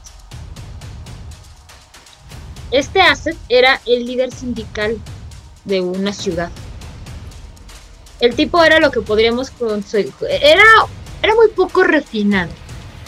O sea, era todo, era muy poco de lo que uno esperaría en un Ventru en el cliché. Pero en la práctica, estoy hablando del, del libro verde. En la práctica era alguien que comandaba, era alguien que tenía control, era alguien que tenía los secretos de alguien más y era alguien que era escuchado. Es como. Por eso a mí me gusta mucho. Eh, y descansa en paz, pero se me figura algo así como, como este personaje de la política mexicana conocido como el Mijis, ¿no? Eh, Pedro Carrizales, si no me equivoco. Este político que era Um. conocido porque era muy. No, no era una buena persona. Este, Era, sería más como Fidel Velázquez exacto, a eso se refiere Liliana. Ok. para Fidel los, Velázquez, ¿no? para los que tenemos más de 40 años sí recordaremos quién es Fidel Velázquez. Los que no pueden preguntarle a sus parientes más grandes quién A fue Fidel de Velázquez. confianza. a Soncila de confianza o a su Walder de confianza, ¿quién fue Fidel Velázquez? Fidel Velázquez era un gran ventru, tal vez poco refinado, pero lo era. Mantuvo el control de, de un este de un sindicato completo. ¿Fidel Velázquez es el que fundó la CTM? Sí. O sea, no solamente la fundó, sino la, la manejó casi hasta el día de su muerte. Que fue hace como 10 años, ¿no? Si no me Sí, o sea, ¿cuánto tiempo estuvo gobernando? Como- Literalmente gobernando. como mil. Eh, Todo. O sea, le, le decíamos la, la momia, en serio, parecía momia, pero el señor sabe perfectamente dónde estaba cada una de las cosas que había mandado a hacer con cada uno de sus minions. El tipo estaba cabrón. He de decirlo, estaba bien impresionante el nivel de control que tenía sobre la CTM. Y se sabe que tenía muchos muertitos en los... eh, Eh, sus ¿cómo se llama? en el closet. no, no, no, no, no, era bien específico En porque closet, además en el era... el- en la caja de. no, dude, no tenía ninguno en su casa, todos estaban en los cimientos de los edificios. Ah, bueno, también. Pero eso se Pero bueno, la cosa es que estos Ventrus, así, eh, eh, así te los proyectaban en la primera edición del Clan Book verde, de- del libro verde. Y luego llegó la Nación del Fuego y atacó. Mm. Y entonces todos se convirtieron en Yuppies, sí, Pops, yo soy el príncipe y entonces todos van a hacer lo que yo diga porque soy el príncipe. Digamos que son como el hijo de Isabel II, Carlos, de obviamente va a ser el rey de Inglaterra y la reina de Inglaterra, ni sobre, Sobre mi, mi cadáver, ni sobre mi cadáver. Ya sé de cuál estás hablando. Muy bien. Porque debe ser Carlos, Carlos V. No, no, no, el, el moderno. No, Carlos, eh, el hijo de Isabel II. Sí, porque Isabela de Castilla. O sea, Perdón, Isabel se II es una gran ventru, ya sea verde o roja, no se me importa. mezclaron en la cabeza las dos Isabeles y los dos Carlos, lo siento. Sabemos que, que la, la reina Isabel es Lilith. O sea, bueno, es en realidad. No, la reina Isabel es. la, la anciana. eh, no, la reina Isabel es este reptiliana, es una de nuestras señoras reptilianas. Su majestad la reina Isabel, si nos escucha, por favor, discúlpenos. Pero bueno, No, Habiendo Con no, todo respeto y humildad y respeto a su muy real figura. habiendo dicho lo anterior, vamos a las preguntas que a todo el mundo les interesan. Odil, platícanos de algún Venture que hayas jugado o pensado o alguna vez eh, usado en alguna crónica. Nunca jamás en la vida. Es eh, el único que andé. No es cierto. Ok. Sí jugué un Ventru que era un Malkovian, pero no era un Malkovian. Y qué, qué bajo que Se hacía el loco. Ajá, se estaba haciendo la loca. Realmente era una estirge que se metió en el cuerpo de una Ventru que estaba estudiando los Malkovian. Sí, era una belleza esa chica. Ajá. La amé. Entonces, realmente, o sea, la hoja era de, de este Ventru, o sea, se hizo un personaje, era una Ventru que estaba estudiando cómo evitar la maldición Malkovian, porque en esta idea esto era una maldición, no una línea de sangre, y se creía que era una enfermedad, y téngala que le cayó una estirge adentro. Pero cuando hablamos de las estirges, este, explicaremos qué fue lo que sucedió. Entonces, no puedo decir que nunca jugué con un Ventru, porque en teoría, si lo era, en práctica no. Entonces, Bueno. no, yo nunca jugué con un Ventru. ya que no has jugado con uno, ah, cuéntanos, ah, dijiste que, que te gustaba cómo unos jugadores los interpretaban. Eh, a tu memoria, ¿qué te viene a la mente primero like, que, que quieras decir? Ah, este es el ejemplo de concepto de un muy buen Ventru que me tocó ver jugado.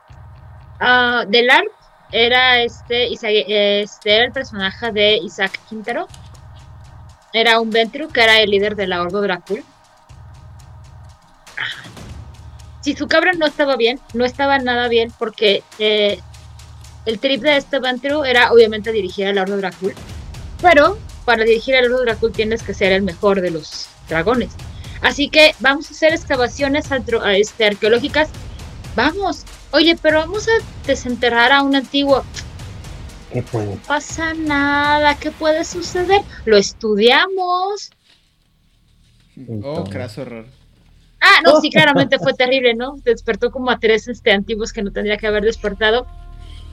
Pero además él siempre salía como muy limpio de todo este Sí, asunto. Limpísimo. De, nos met- la mitad de los problemas que tiene la ciudad son tu responsabilidad, Ventru. Y el Ventru así de, ¿yo? No, no, no, no. Y dentro del mismo LARP pasaron cosas, estábamos haciendo jug- jugando pues, pues lo que hacen los vampiros, este, vamos a apuñalarlos mutuamente. Y mi personaje quería recuperar el principado. No importa las razones. Así que se dedicó a hablar con los líderes de cada alianza. De yo necesito recuperar el principado. Va con los del Lanza Sanctum, que eran su alianza, y el Lanza, pues obviamente te vamos a apoyar porque aparte eres nuestra líder. Y estaría padrísimo que la Ciudad de México revolviera a estar en poder de nuestro Señor, ¿no? Muy bien. Los hacían longinos, obviamente. Tú te entiende como quieras nuestro Señor. Va con los cartianos y los cartianos, ¿sabes? Sí, sí me gustaría que tú fueras príncipe de esta ciudad porque nos conviene y a cambio te doy esto. Y a cambio te voy a pedir esto. Y, el, y mi personaje dice, sí, bueno, si llego a ser príncipe te doy esto. Como político con- en campaña. Pero aparte mi personaje, y este, que era una daeva de, de Lanza Sanctum, tenía un pedo personal con el Ventru, líder del Ordo Dracul. No con el Círculo de la Bruja, no, con ese porque era un descreído. Con el del Círculo de la Bruja era, a lo mejor, o sea, al menos crees en algo superior. Equivocado, pero crees en algo superior. En cambio, este Ventru es un descreído que nada más anda diciendo que todo esto es falso, lo cual yo sé que no. Fue como una hora de estar negociando con este en un juego, que es mucho tiempo. En tiempo real, sí. Fue la orden, fue la alianza que más provecho sacó del favor que le estaba pidiendo mi personaje. Porque aparte, eh, era un favor, o sea, si necesito el apoyo de tu alianza para yo regresar al Principado. Y el Ventru, sí, está bien, sin problemas, obispo de Lancea. Me encantaría que tú fueras príncipe. Bueno, ¿y qué me vas a pedir? En este momento, nada. Tú no tienes nada que me interese en este momento, pero cuando tú seas príncipe, porque vas a ser príncipe, Ya vas a tener algo que me interese. Y voy a llegar y lo voy a pedir. Y tú no me lo vas a poder negar. Porque de mi cuenta corre que tú vuelvas a ser príncipe. Él no quería sumarse, él quería ayudar activamente. O sea, estaba un paso adelante de ella ya. Ajá. Y, y pues sí llegué a ser príncipe y, y pues A ya rendir luego cuentas. pasaron. Sí, Sí, sí. No, que- no, no hay que pagar favores, no, los vampiros tienen que pagar favores. Muy bien, muy bien. Y ah, entonces este, este Ventru era muy bien caracterizado en Ventru Requiem. O sea, sí estaba en control absoluto de la horda de la Orden del Dragón. Ujú. Sí era su líder. Dentro de la alianza se le reconocía como un Ventru muy capaz. Y eh, muchos personajes de, de la corte y de la de que no eran parte de la corte, pero que estaban haciendo, haciendo sus cosas de vampiros, lo reconocían como una voz de mando. Y como una voz que podía dar un buen consejo para el bien, para el buen funcionamiento de la ciudad. Claro, después tenemos antiguos que querían comernos, pero detalles. Se balanceaba. Ajá, era un balance, delicado balance de ayudo que la ciudad funcione bien, les mando un antiguo que nos quiere comer a todos. Luego pues, salió que se lo quería. Realmente los despertaba para comérselos porque quería seguir evolucionando como vampiro. Gordo Drácul. Cosas Gordo de Gordo Drácul. Drácul. Ajá. Ah. Hola Isaac, qué gusto. Ojalá que algún día escuches esto. Se lo voy a Ah. recomendar personalmente al güey. A ver, Rigel, ah, nos comentaste tú que tú sí has jugado eh, Ventrus. Sí, Cuéntanos. jugado. Mira, eh, mi Mario la verdad es que lo jugué muy poquito.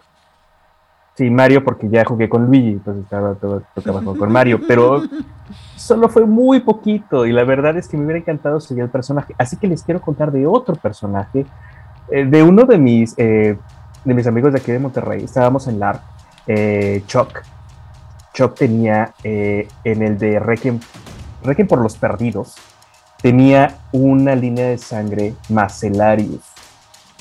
He de decir que mi amigo es, es gordito. Eh, es gordito, es amplio, Es grandecito. es grandecito. El problema es que tenía este problema de que sabía que iba a empezar a subir de peso en cualquier momento. El personaje, el personaje.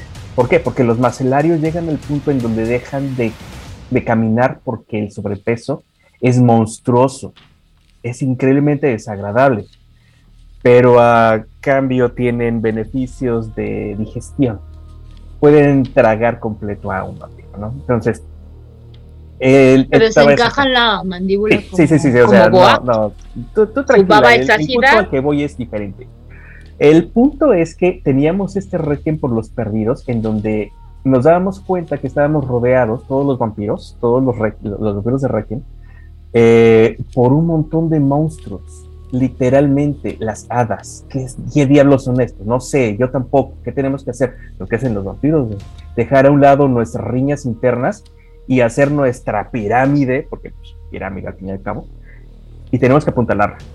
Entonces teníamos una discusión de poder bien intensa entre los vampiros, aislados de los, este, de los perdidos.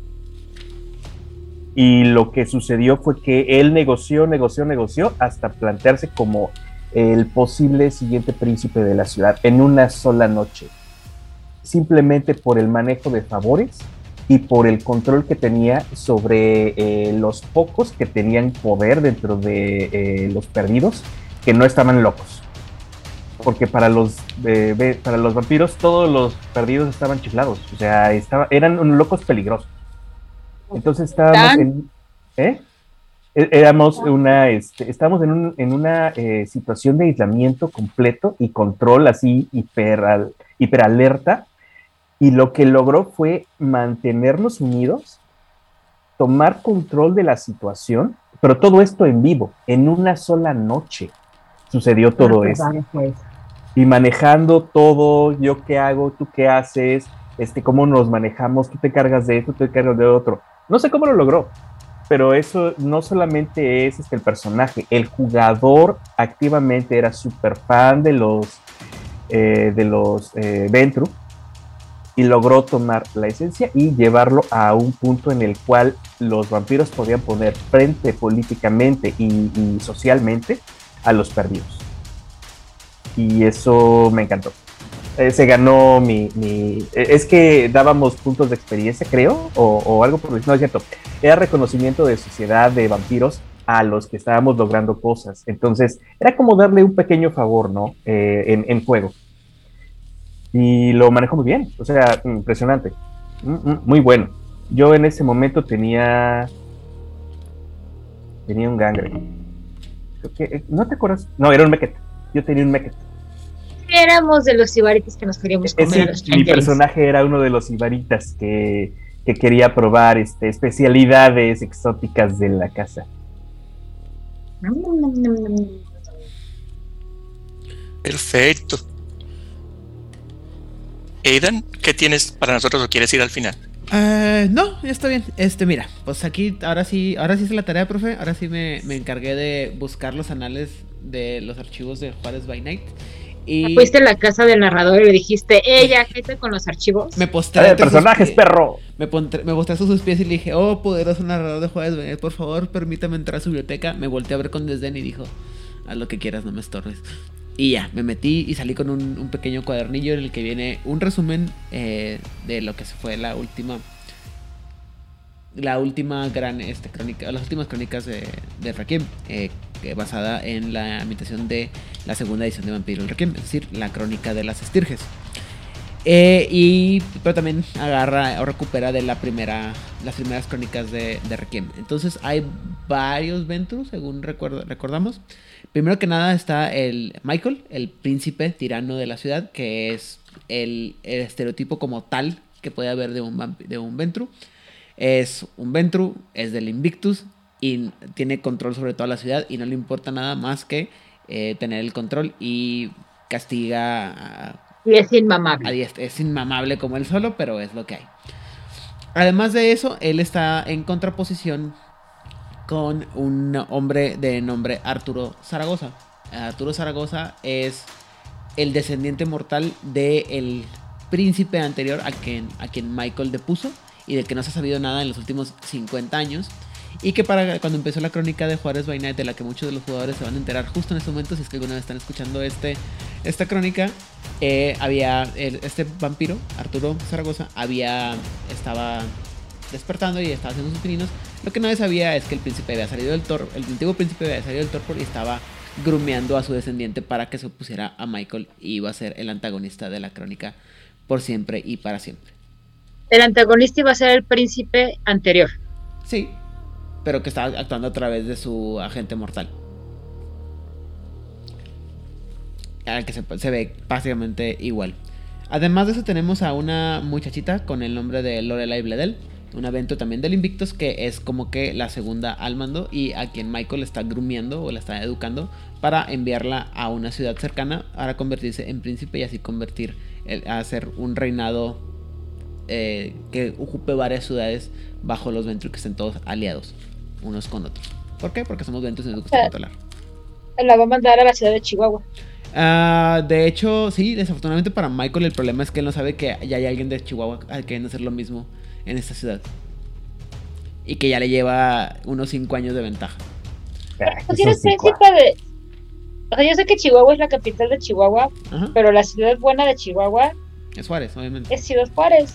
Bueno, en realidad si le preguntas a toda la gente de Juárez van a decir que es Parral, pero ese es otro, ese es punto y aparte.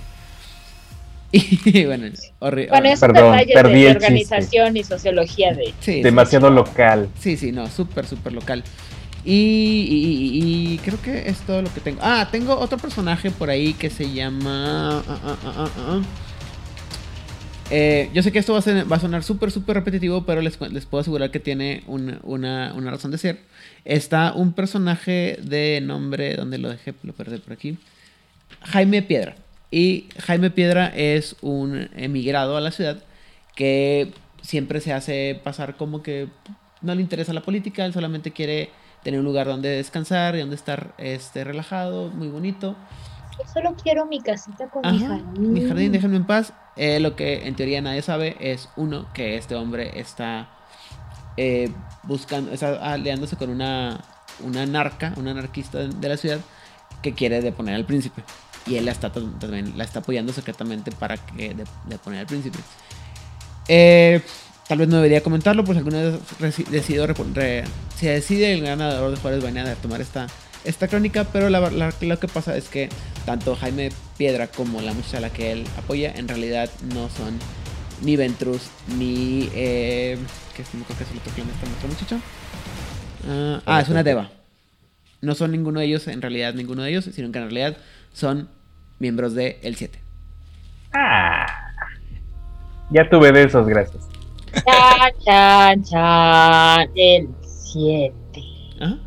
Sí, los odio. También tuvimos esos en la Ciudad de México y también hacían eso de pasarse por buena gente. Ah, bueno, eh, guárdenme, Bueno, buena gente no. guárdenme este, este pensamiento para dentro de unos 10 episodios cuando hablemos de el El mejor siete. clan de todos los habidos por haber dentro de, de Requiem, el mejor vampiro, es decir, 7. Pero bueno, Vlad, ahora sí, suéltate. Muy bien. ¿Fue por El, palomitas? Sí. sí. El siguiente es. Sí. Eh, Ustedes han conocido a estas personas que se dicen ser, ¿cómo se llama? Eh, al- aliados a causas sociales y que tienen una, que se presentan de esta manera de que, ¿por qué maltratas a los animales? De Las yo voy a feministas les decimos aliados. eso.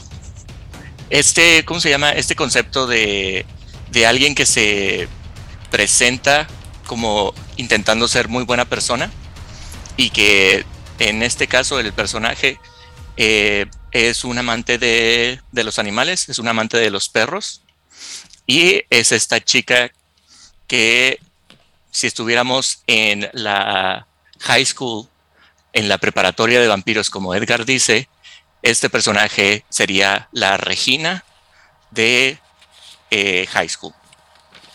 Es el estereotipo de esta chica rica, popular, que siempre carga un chihuahua en su bolsillo. Esa visualización, esa, esa imagen de esta, de, de esta persona es la imagen que ves cuando te encuentras a la príncipe del, de Valle Medio. Que rige con guante de acero cubierto con, con ah, no sé si Mano- guante de mano acero. mano de, ce- de acero cubierto por guante de acero. Exacto. De esa manera. Eh, la característica diferente de su tipo de, de reinado es que mantiene sus Elysiums cada tres meses al año. Se hacen en el estadio en donde se llevan a cabo las convenciones. ah, ¿Cómo se dice? Ah, dog show. ¿Shows caninos? ¿Ferias Sí. caninas? las ¿Competencias? ferias, las ferias caninas en donde hay competencia de cuál es el perro mutante más bonito de todos los perros mutantes. Ay, me estoy imaginando el pomeraniano, el pomeraniano de Blade 3. Ay, lo mejor de la película de Pomerianos Vampiro. Sí. Así que eh, sus Elysiums son un show de perros y todos dentro de su ciudad, cuando ya eres aceptado como un residente oficial de, de su ciudad y de su reino, se te asigna una mascota. ¿Eh? eres responsable por mantener esta mascota porque te da el discurso de que yo necesito a gente responsable y tengo que saber que puedo confiar en ustedes. Literal, como en Y- la prepa, te dan un huevo para que lo cuides. Es lo que es, iba a decir. así es. Y para que me Si se te demuestres, muere y si se te muere el pomeriano vampiro, ¿qué pasa? Pues ya no eres digno. ya no eres digno y caes en la escala social y puedes recibir castigos. Dije, estos son invictus. Son los mejores invictus de toda la vida, güey. Así es. Obviamente es la Invictus. Así que estás en su reino, eres un vampiro, se te reconoce que eres, ok, eres digno de la sociedad vampírica de la, de la ciudad, te doy una mascota. Y te puedes imaginar a los perros de diferentes razas y también lo utiliza como eh, jugadas sociales y mofas y para lastimarte emocionalmente. Llega el Daeva que se cree, la Daeva que se cree la más diva, la que ha estado diciendo cosas a espaldas del, del príncipe. Y al siguiente Elysium, en el show de perros, se le cambia la mascota y en vez de tener su Rottweiler, se le asigna una cabra pelona para Ah, que la yo cuide. sí quiero la cabra. eh. Yo sí me quedo con la cabra. En vez de Spider, yo quiero una cabra. ¿Esa sí no la pierdes? Y es así, y es Sí, así como, necesito.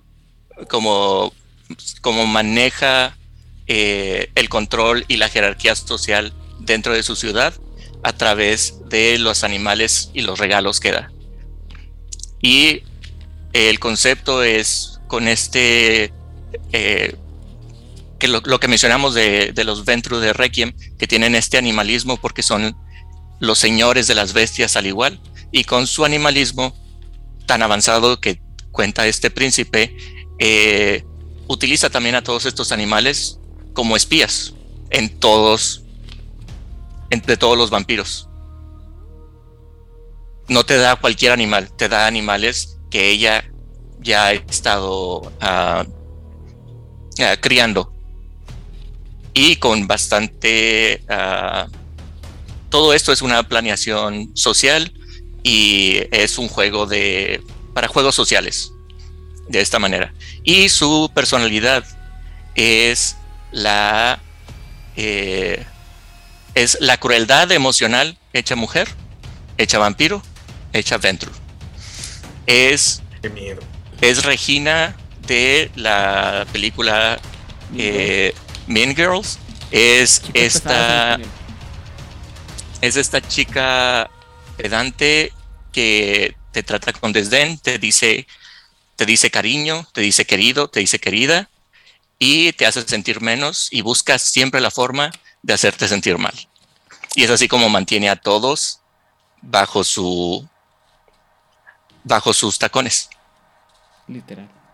literalmente. Y este es el concepto tradicional del, no tradicional, sino el, el estereotipo del el Ventru Invictus, que tiene todo el porte, tiene todo el poder y hace uso de su poder en todas las cosas que hace para demostrarte que eres menor que ella, que eres algo menos que ella.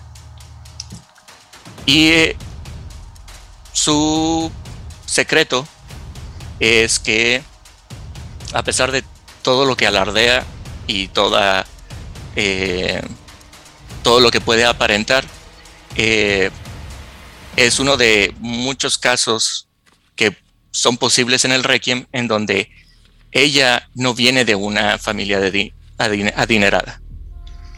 Su secreto es que ah, ella su, su vicio es la envidia y siempre tuvo la envidia de por qué yo no puedo tener esa vida de riqueza que tienen otros y que tienen otras. Y con mucho esfuerzo logró tener un, un verano estudiando en, estudiando en, en Italia, en donde conoce a esta, a esta otra chica que viene de dinero viejo, se convierte en su mejor amiga y lentamente se convierte en ella y le roba la vida al estilo de la película El fabuloso Mr. Ripley. O mujer soltera busca. Ah, así es. O la Roommate, la película de The Roommate. Lo que no sabía esta, lo que no sabía Renata, que es el nombre de, del personaje. Renata. Renata. Lo que Renata no sabía es que a esta, a esta chica de familia y adinerada, adinerada venía de una familia que había sido criada por otro Ventru para que fuera su comida y también para que de, de ahí estar abrazando a los Ventru de su línea de sangre. Era su rebaño. Era parte de su rebaño y estaba destinada a ser la siguiente en recibir el abrazo de esta línea familiar. Ah, pero el Ventru se entera de que alguien ha tomado la identidad de lo que iba a ser su, ah, su chiquilla que había estado criando toda su vida y conoce a Renata y ve en Renata mucho más, mayor potencial de lo que había criado en la otra, porque Renata demuestra todas las cualidades que son necesarias para poder sobresalir y triunfar en la sociedad vampírica. Esta es una natural. Esta es una natural. Vine mundo sabido. pobre y encontré oro. Exacto. De haber sabido, me ahorro el grumeado de esta mortal inútil. Y cuando Rigel dijo que son unos arribistas, yo, wow, estamos todos en el- de acuerdo, porque eso es como llega Renata a, a recibir el abrazo, la arribista. Y antes de ser vampiro ya era un monstruo. Eh, y quería también con, con este personaje marcar como eh, la diferencia del, de los ah, de los de mascarada es que am, el estereotipo es que los Ventru van a, a convertir o dan el abrazo basado en tu apellido. Ese es el estereotipo de si vienes de buen linaje, tienes la preferencia. Pero a mí me da la impresión y la idea que yo tengo de los Ventru de Requiem es que ellos sí buscan más las cualidades y lo que te hace un señor y lo que te va a hacer un regidor de todo aquello que está abajo de ti. Y, y es así como Renata Beltrán eh, es conocida como la perra del Principado de Valle Medio. Me encanta su nombre, su, su apodo. Sí, porque no es, no es una perra, es la perra. Fue la más tienen. planeada que la hija bastarda del príncipe de Chicago. Sí. Cualquier cosa. Gente, en serio, por favor lean las novelas porque si no la mitad de estos chistes no los van a entender. Ay, no, yo sí los entiendo y no lo he leído. Me ahorraron la pena. Aún así, leen las novelas, Rigel, están buenas. No, cosas que hacer. Y ese es el, el personaje de eh, Ventru que, que les quería presentar. Me gusta. Qué horrible, qué horrible, horrible persona. Pero qué divertido. ¿Ser ella? Supongo. Estar en contra de ella, no. Pero eh, jugar en jugar bajo el principado de Renata también eh, hace un juego y una mesa muy divertida. Porque todos tienen que primero mantener vivo a tu mascota. Yo Y un después-. Todo lo demás. El Tamagotchi. El Tamagotchi, sí. A ver, tú eres bien inútil. Vamos a empezar con algo fácil. Ten, ¿qué es esto? Un Tamagotchi. Que no se te muera. No, el huevo, que no se te rompa el huevo. Y Y la prueba el de la huevo, ajá. plantita. Ajá, primero es un huevo cocido, ¿no? Para un huevo. Claro, le No, huevo. das el- tiene que le- ser crudo. Le das Ajá. el huevo crudo a alguien del. ¿Cómo se llama? Le das el huevo crudo a un seguidor del círculo de la, de la anciana y a la siguiente junta llega con el huevo Eclosionado. ya, ya evolucionado. Ah, sale un homúnculo de ahí. De... Sí, sale un múnculo. ¿Qué es eso? Mm, No sé, así llama- salió. no Se sé. llama Pepito. Sí. Responde el nombre de Pepito. A veces. My mommy calls me Pepito. No, el conejo Pepito no. Pero en fin, este. Bueno, y habiendo dicho lo anterior, y creo que sin nada más que comentar por lo anterior, por favor compártanos sus ideas de cómo sería un buen Ventru. Se aceptan críticas, eh, sobre todo mis ideas pite- digo, las ideas piteras del narrador de Jueves by Night. Eh, me acabo de encontrar cosas que no me acordaba que habíamos hecho. Digo que no me acordaba el narrador de Night que había hecho. Y no las voy a compartir porque están bien ridículas. No se crean, porque tienen, están reservadas para más adelante. Eh, pero bueno, Errores de juventud. Ojalá fuera de juventud. Pero en fin. el- Tendrías una justificación, digo, tendría. Sí, pero no, no hay forma de justificar estas cosas además de mucho tiempo y nada más que hacer. Pero bueno, en fin, este. Sin más por el momento, eh, Odil, redes sociales y saludos. A mí me pueden encontrar en Instagram y en Twitter como Odireclio. Y yo quiero mandar un saludo a Edgar. Ojalá hayas llegado vivo. Hasta el final. Y y no solamente vivo, sino este Buenas con tu conciencia más o menos intacta y, y tu cordura también estable. Yo te recomendé que tú tomaras un tecito y un omeprazol en mi defensa. Yo le dije que, un dejara- saludo. que pusiera pausa y que, no lo- y que huyera despavoridamente. Advertencias hicimos. También quiero mandar saludos a, a nuestro muy querido Sofía, a nuestro muy querido jugador casual, a Hernán, a Hammer. Hammer, jugador de uno de los ventros más horribles que he tenido el gusto de jugar con el de jugar. Este de la línea de sangre de las abejas. Horrible, horrible personaje. Gracias, Hammer. A Itzamnam, a Voz Latinoamérica, a Camarilla México. Y seguramente se me olvida alguien. Si se me olvida alguien, perdón, discúlpenme, no es mi intención. Estoy funcionando con la mitad del cerebro. Ustedes sabrán entenderme. Que tengan una excelente semana. Muy bien. Rigel, saludos y redes sociales. Pues saludos a los sospechosos comunes. Ustedes saben quiénes son, se les aprecia, se les quiere un chingo. Y definitivamente gracias a Seguro Latinoamérica, a Teatro de la Mente, antiguamente Teatro de la Mente Monterrey. Muchas ideas muy buenas salieron de allí. Este, pues obviamente el de Ciudad de México, porque pues ahí empezamos todo este relajo del arte. Y me pueden encontrar de preferencia por aquí, ¿saben? He encontrado que es más fácil que haya respuesta por este medio. Ahí pongan eh, preguntas, comentarios y chistes malos de preferencia. Muy bien. Eh, Vlad, Saludos a mis amigos de Fortaleza de Sao Paulo, ah, Santos by Night, y a todos los que nos escuchan, eh, a quienes nos comentan en, en YouTube y Facebook y en todos los, los lugares. eh, muchas gracias por su participación. Eh, encontrarán mi enlace a mi Instagram, que es en donde estoy más activo.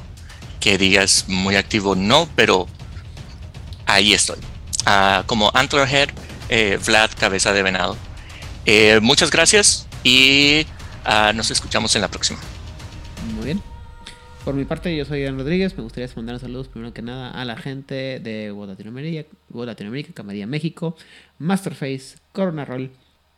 En Argentina, la voz de Angan, eh, Circo de la Medianoche, Sectos Oscuros, eh, Voces del Under y hasta España a toda la gente bonita de la Frequency, tanto eh, un Gaijin en Rokugan, el primero Fronsac y obviamente en Metro Frequency, David, Damián y Rosa. Y a toda la gente que eh, escucha este programa que nos apoya de una manera u otra, Itzamna, eh, ah, olvidé el nombre, Hernán y todos los demás, estas personas que se han pasado en algún momento aquí eh, a escucharnos y para este compartir, escuchar. A mí me pueden encontrar en todas las redes sociales con el nombre de Ian Rodríguez. El nivel de o respuesta puede variar, como ya lo he mencionado varias veces, pero eh, estamos a la orden. Eh, y sin más por el momento, ya saben que si les gusta todo lo que tiene que ver con el mundo de las tinieblas y los Ventru, ya sean los verdes o los rojos, por favor, Compártanos. Compártanos.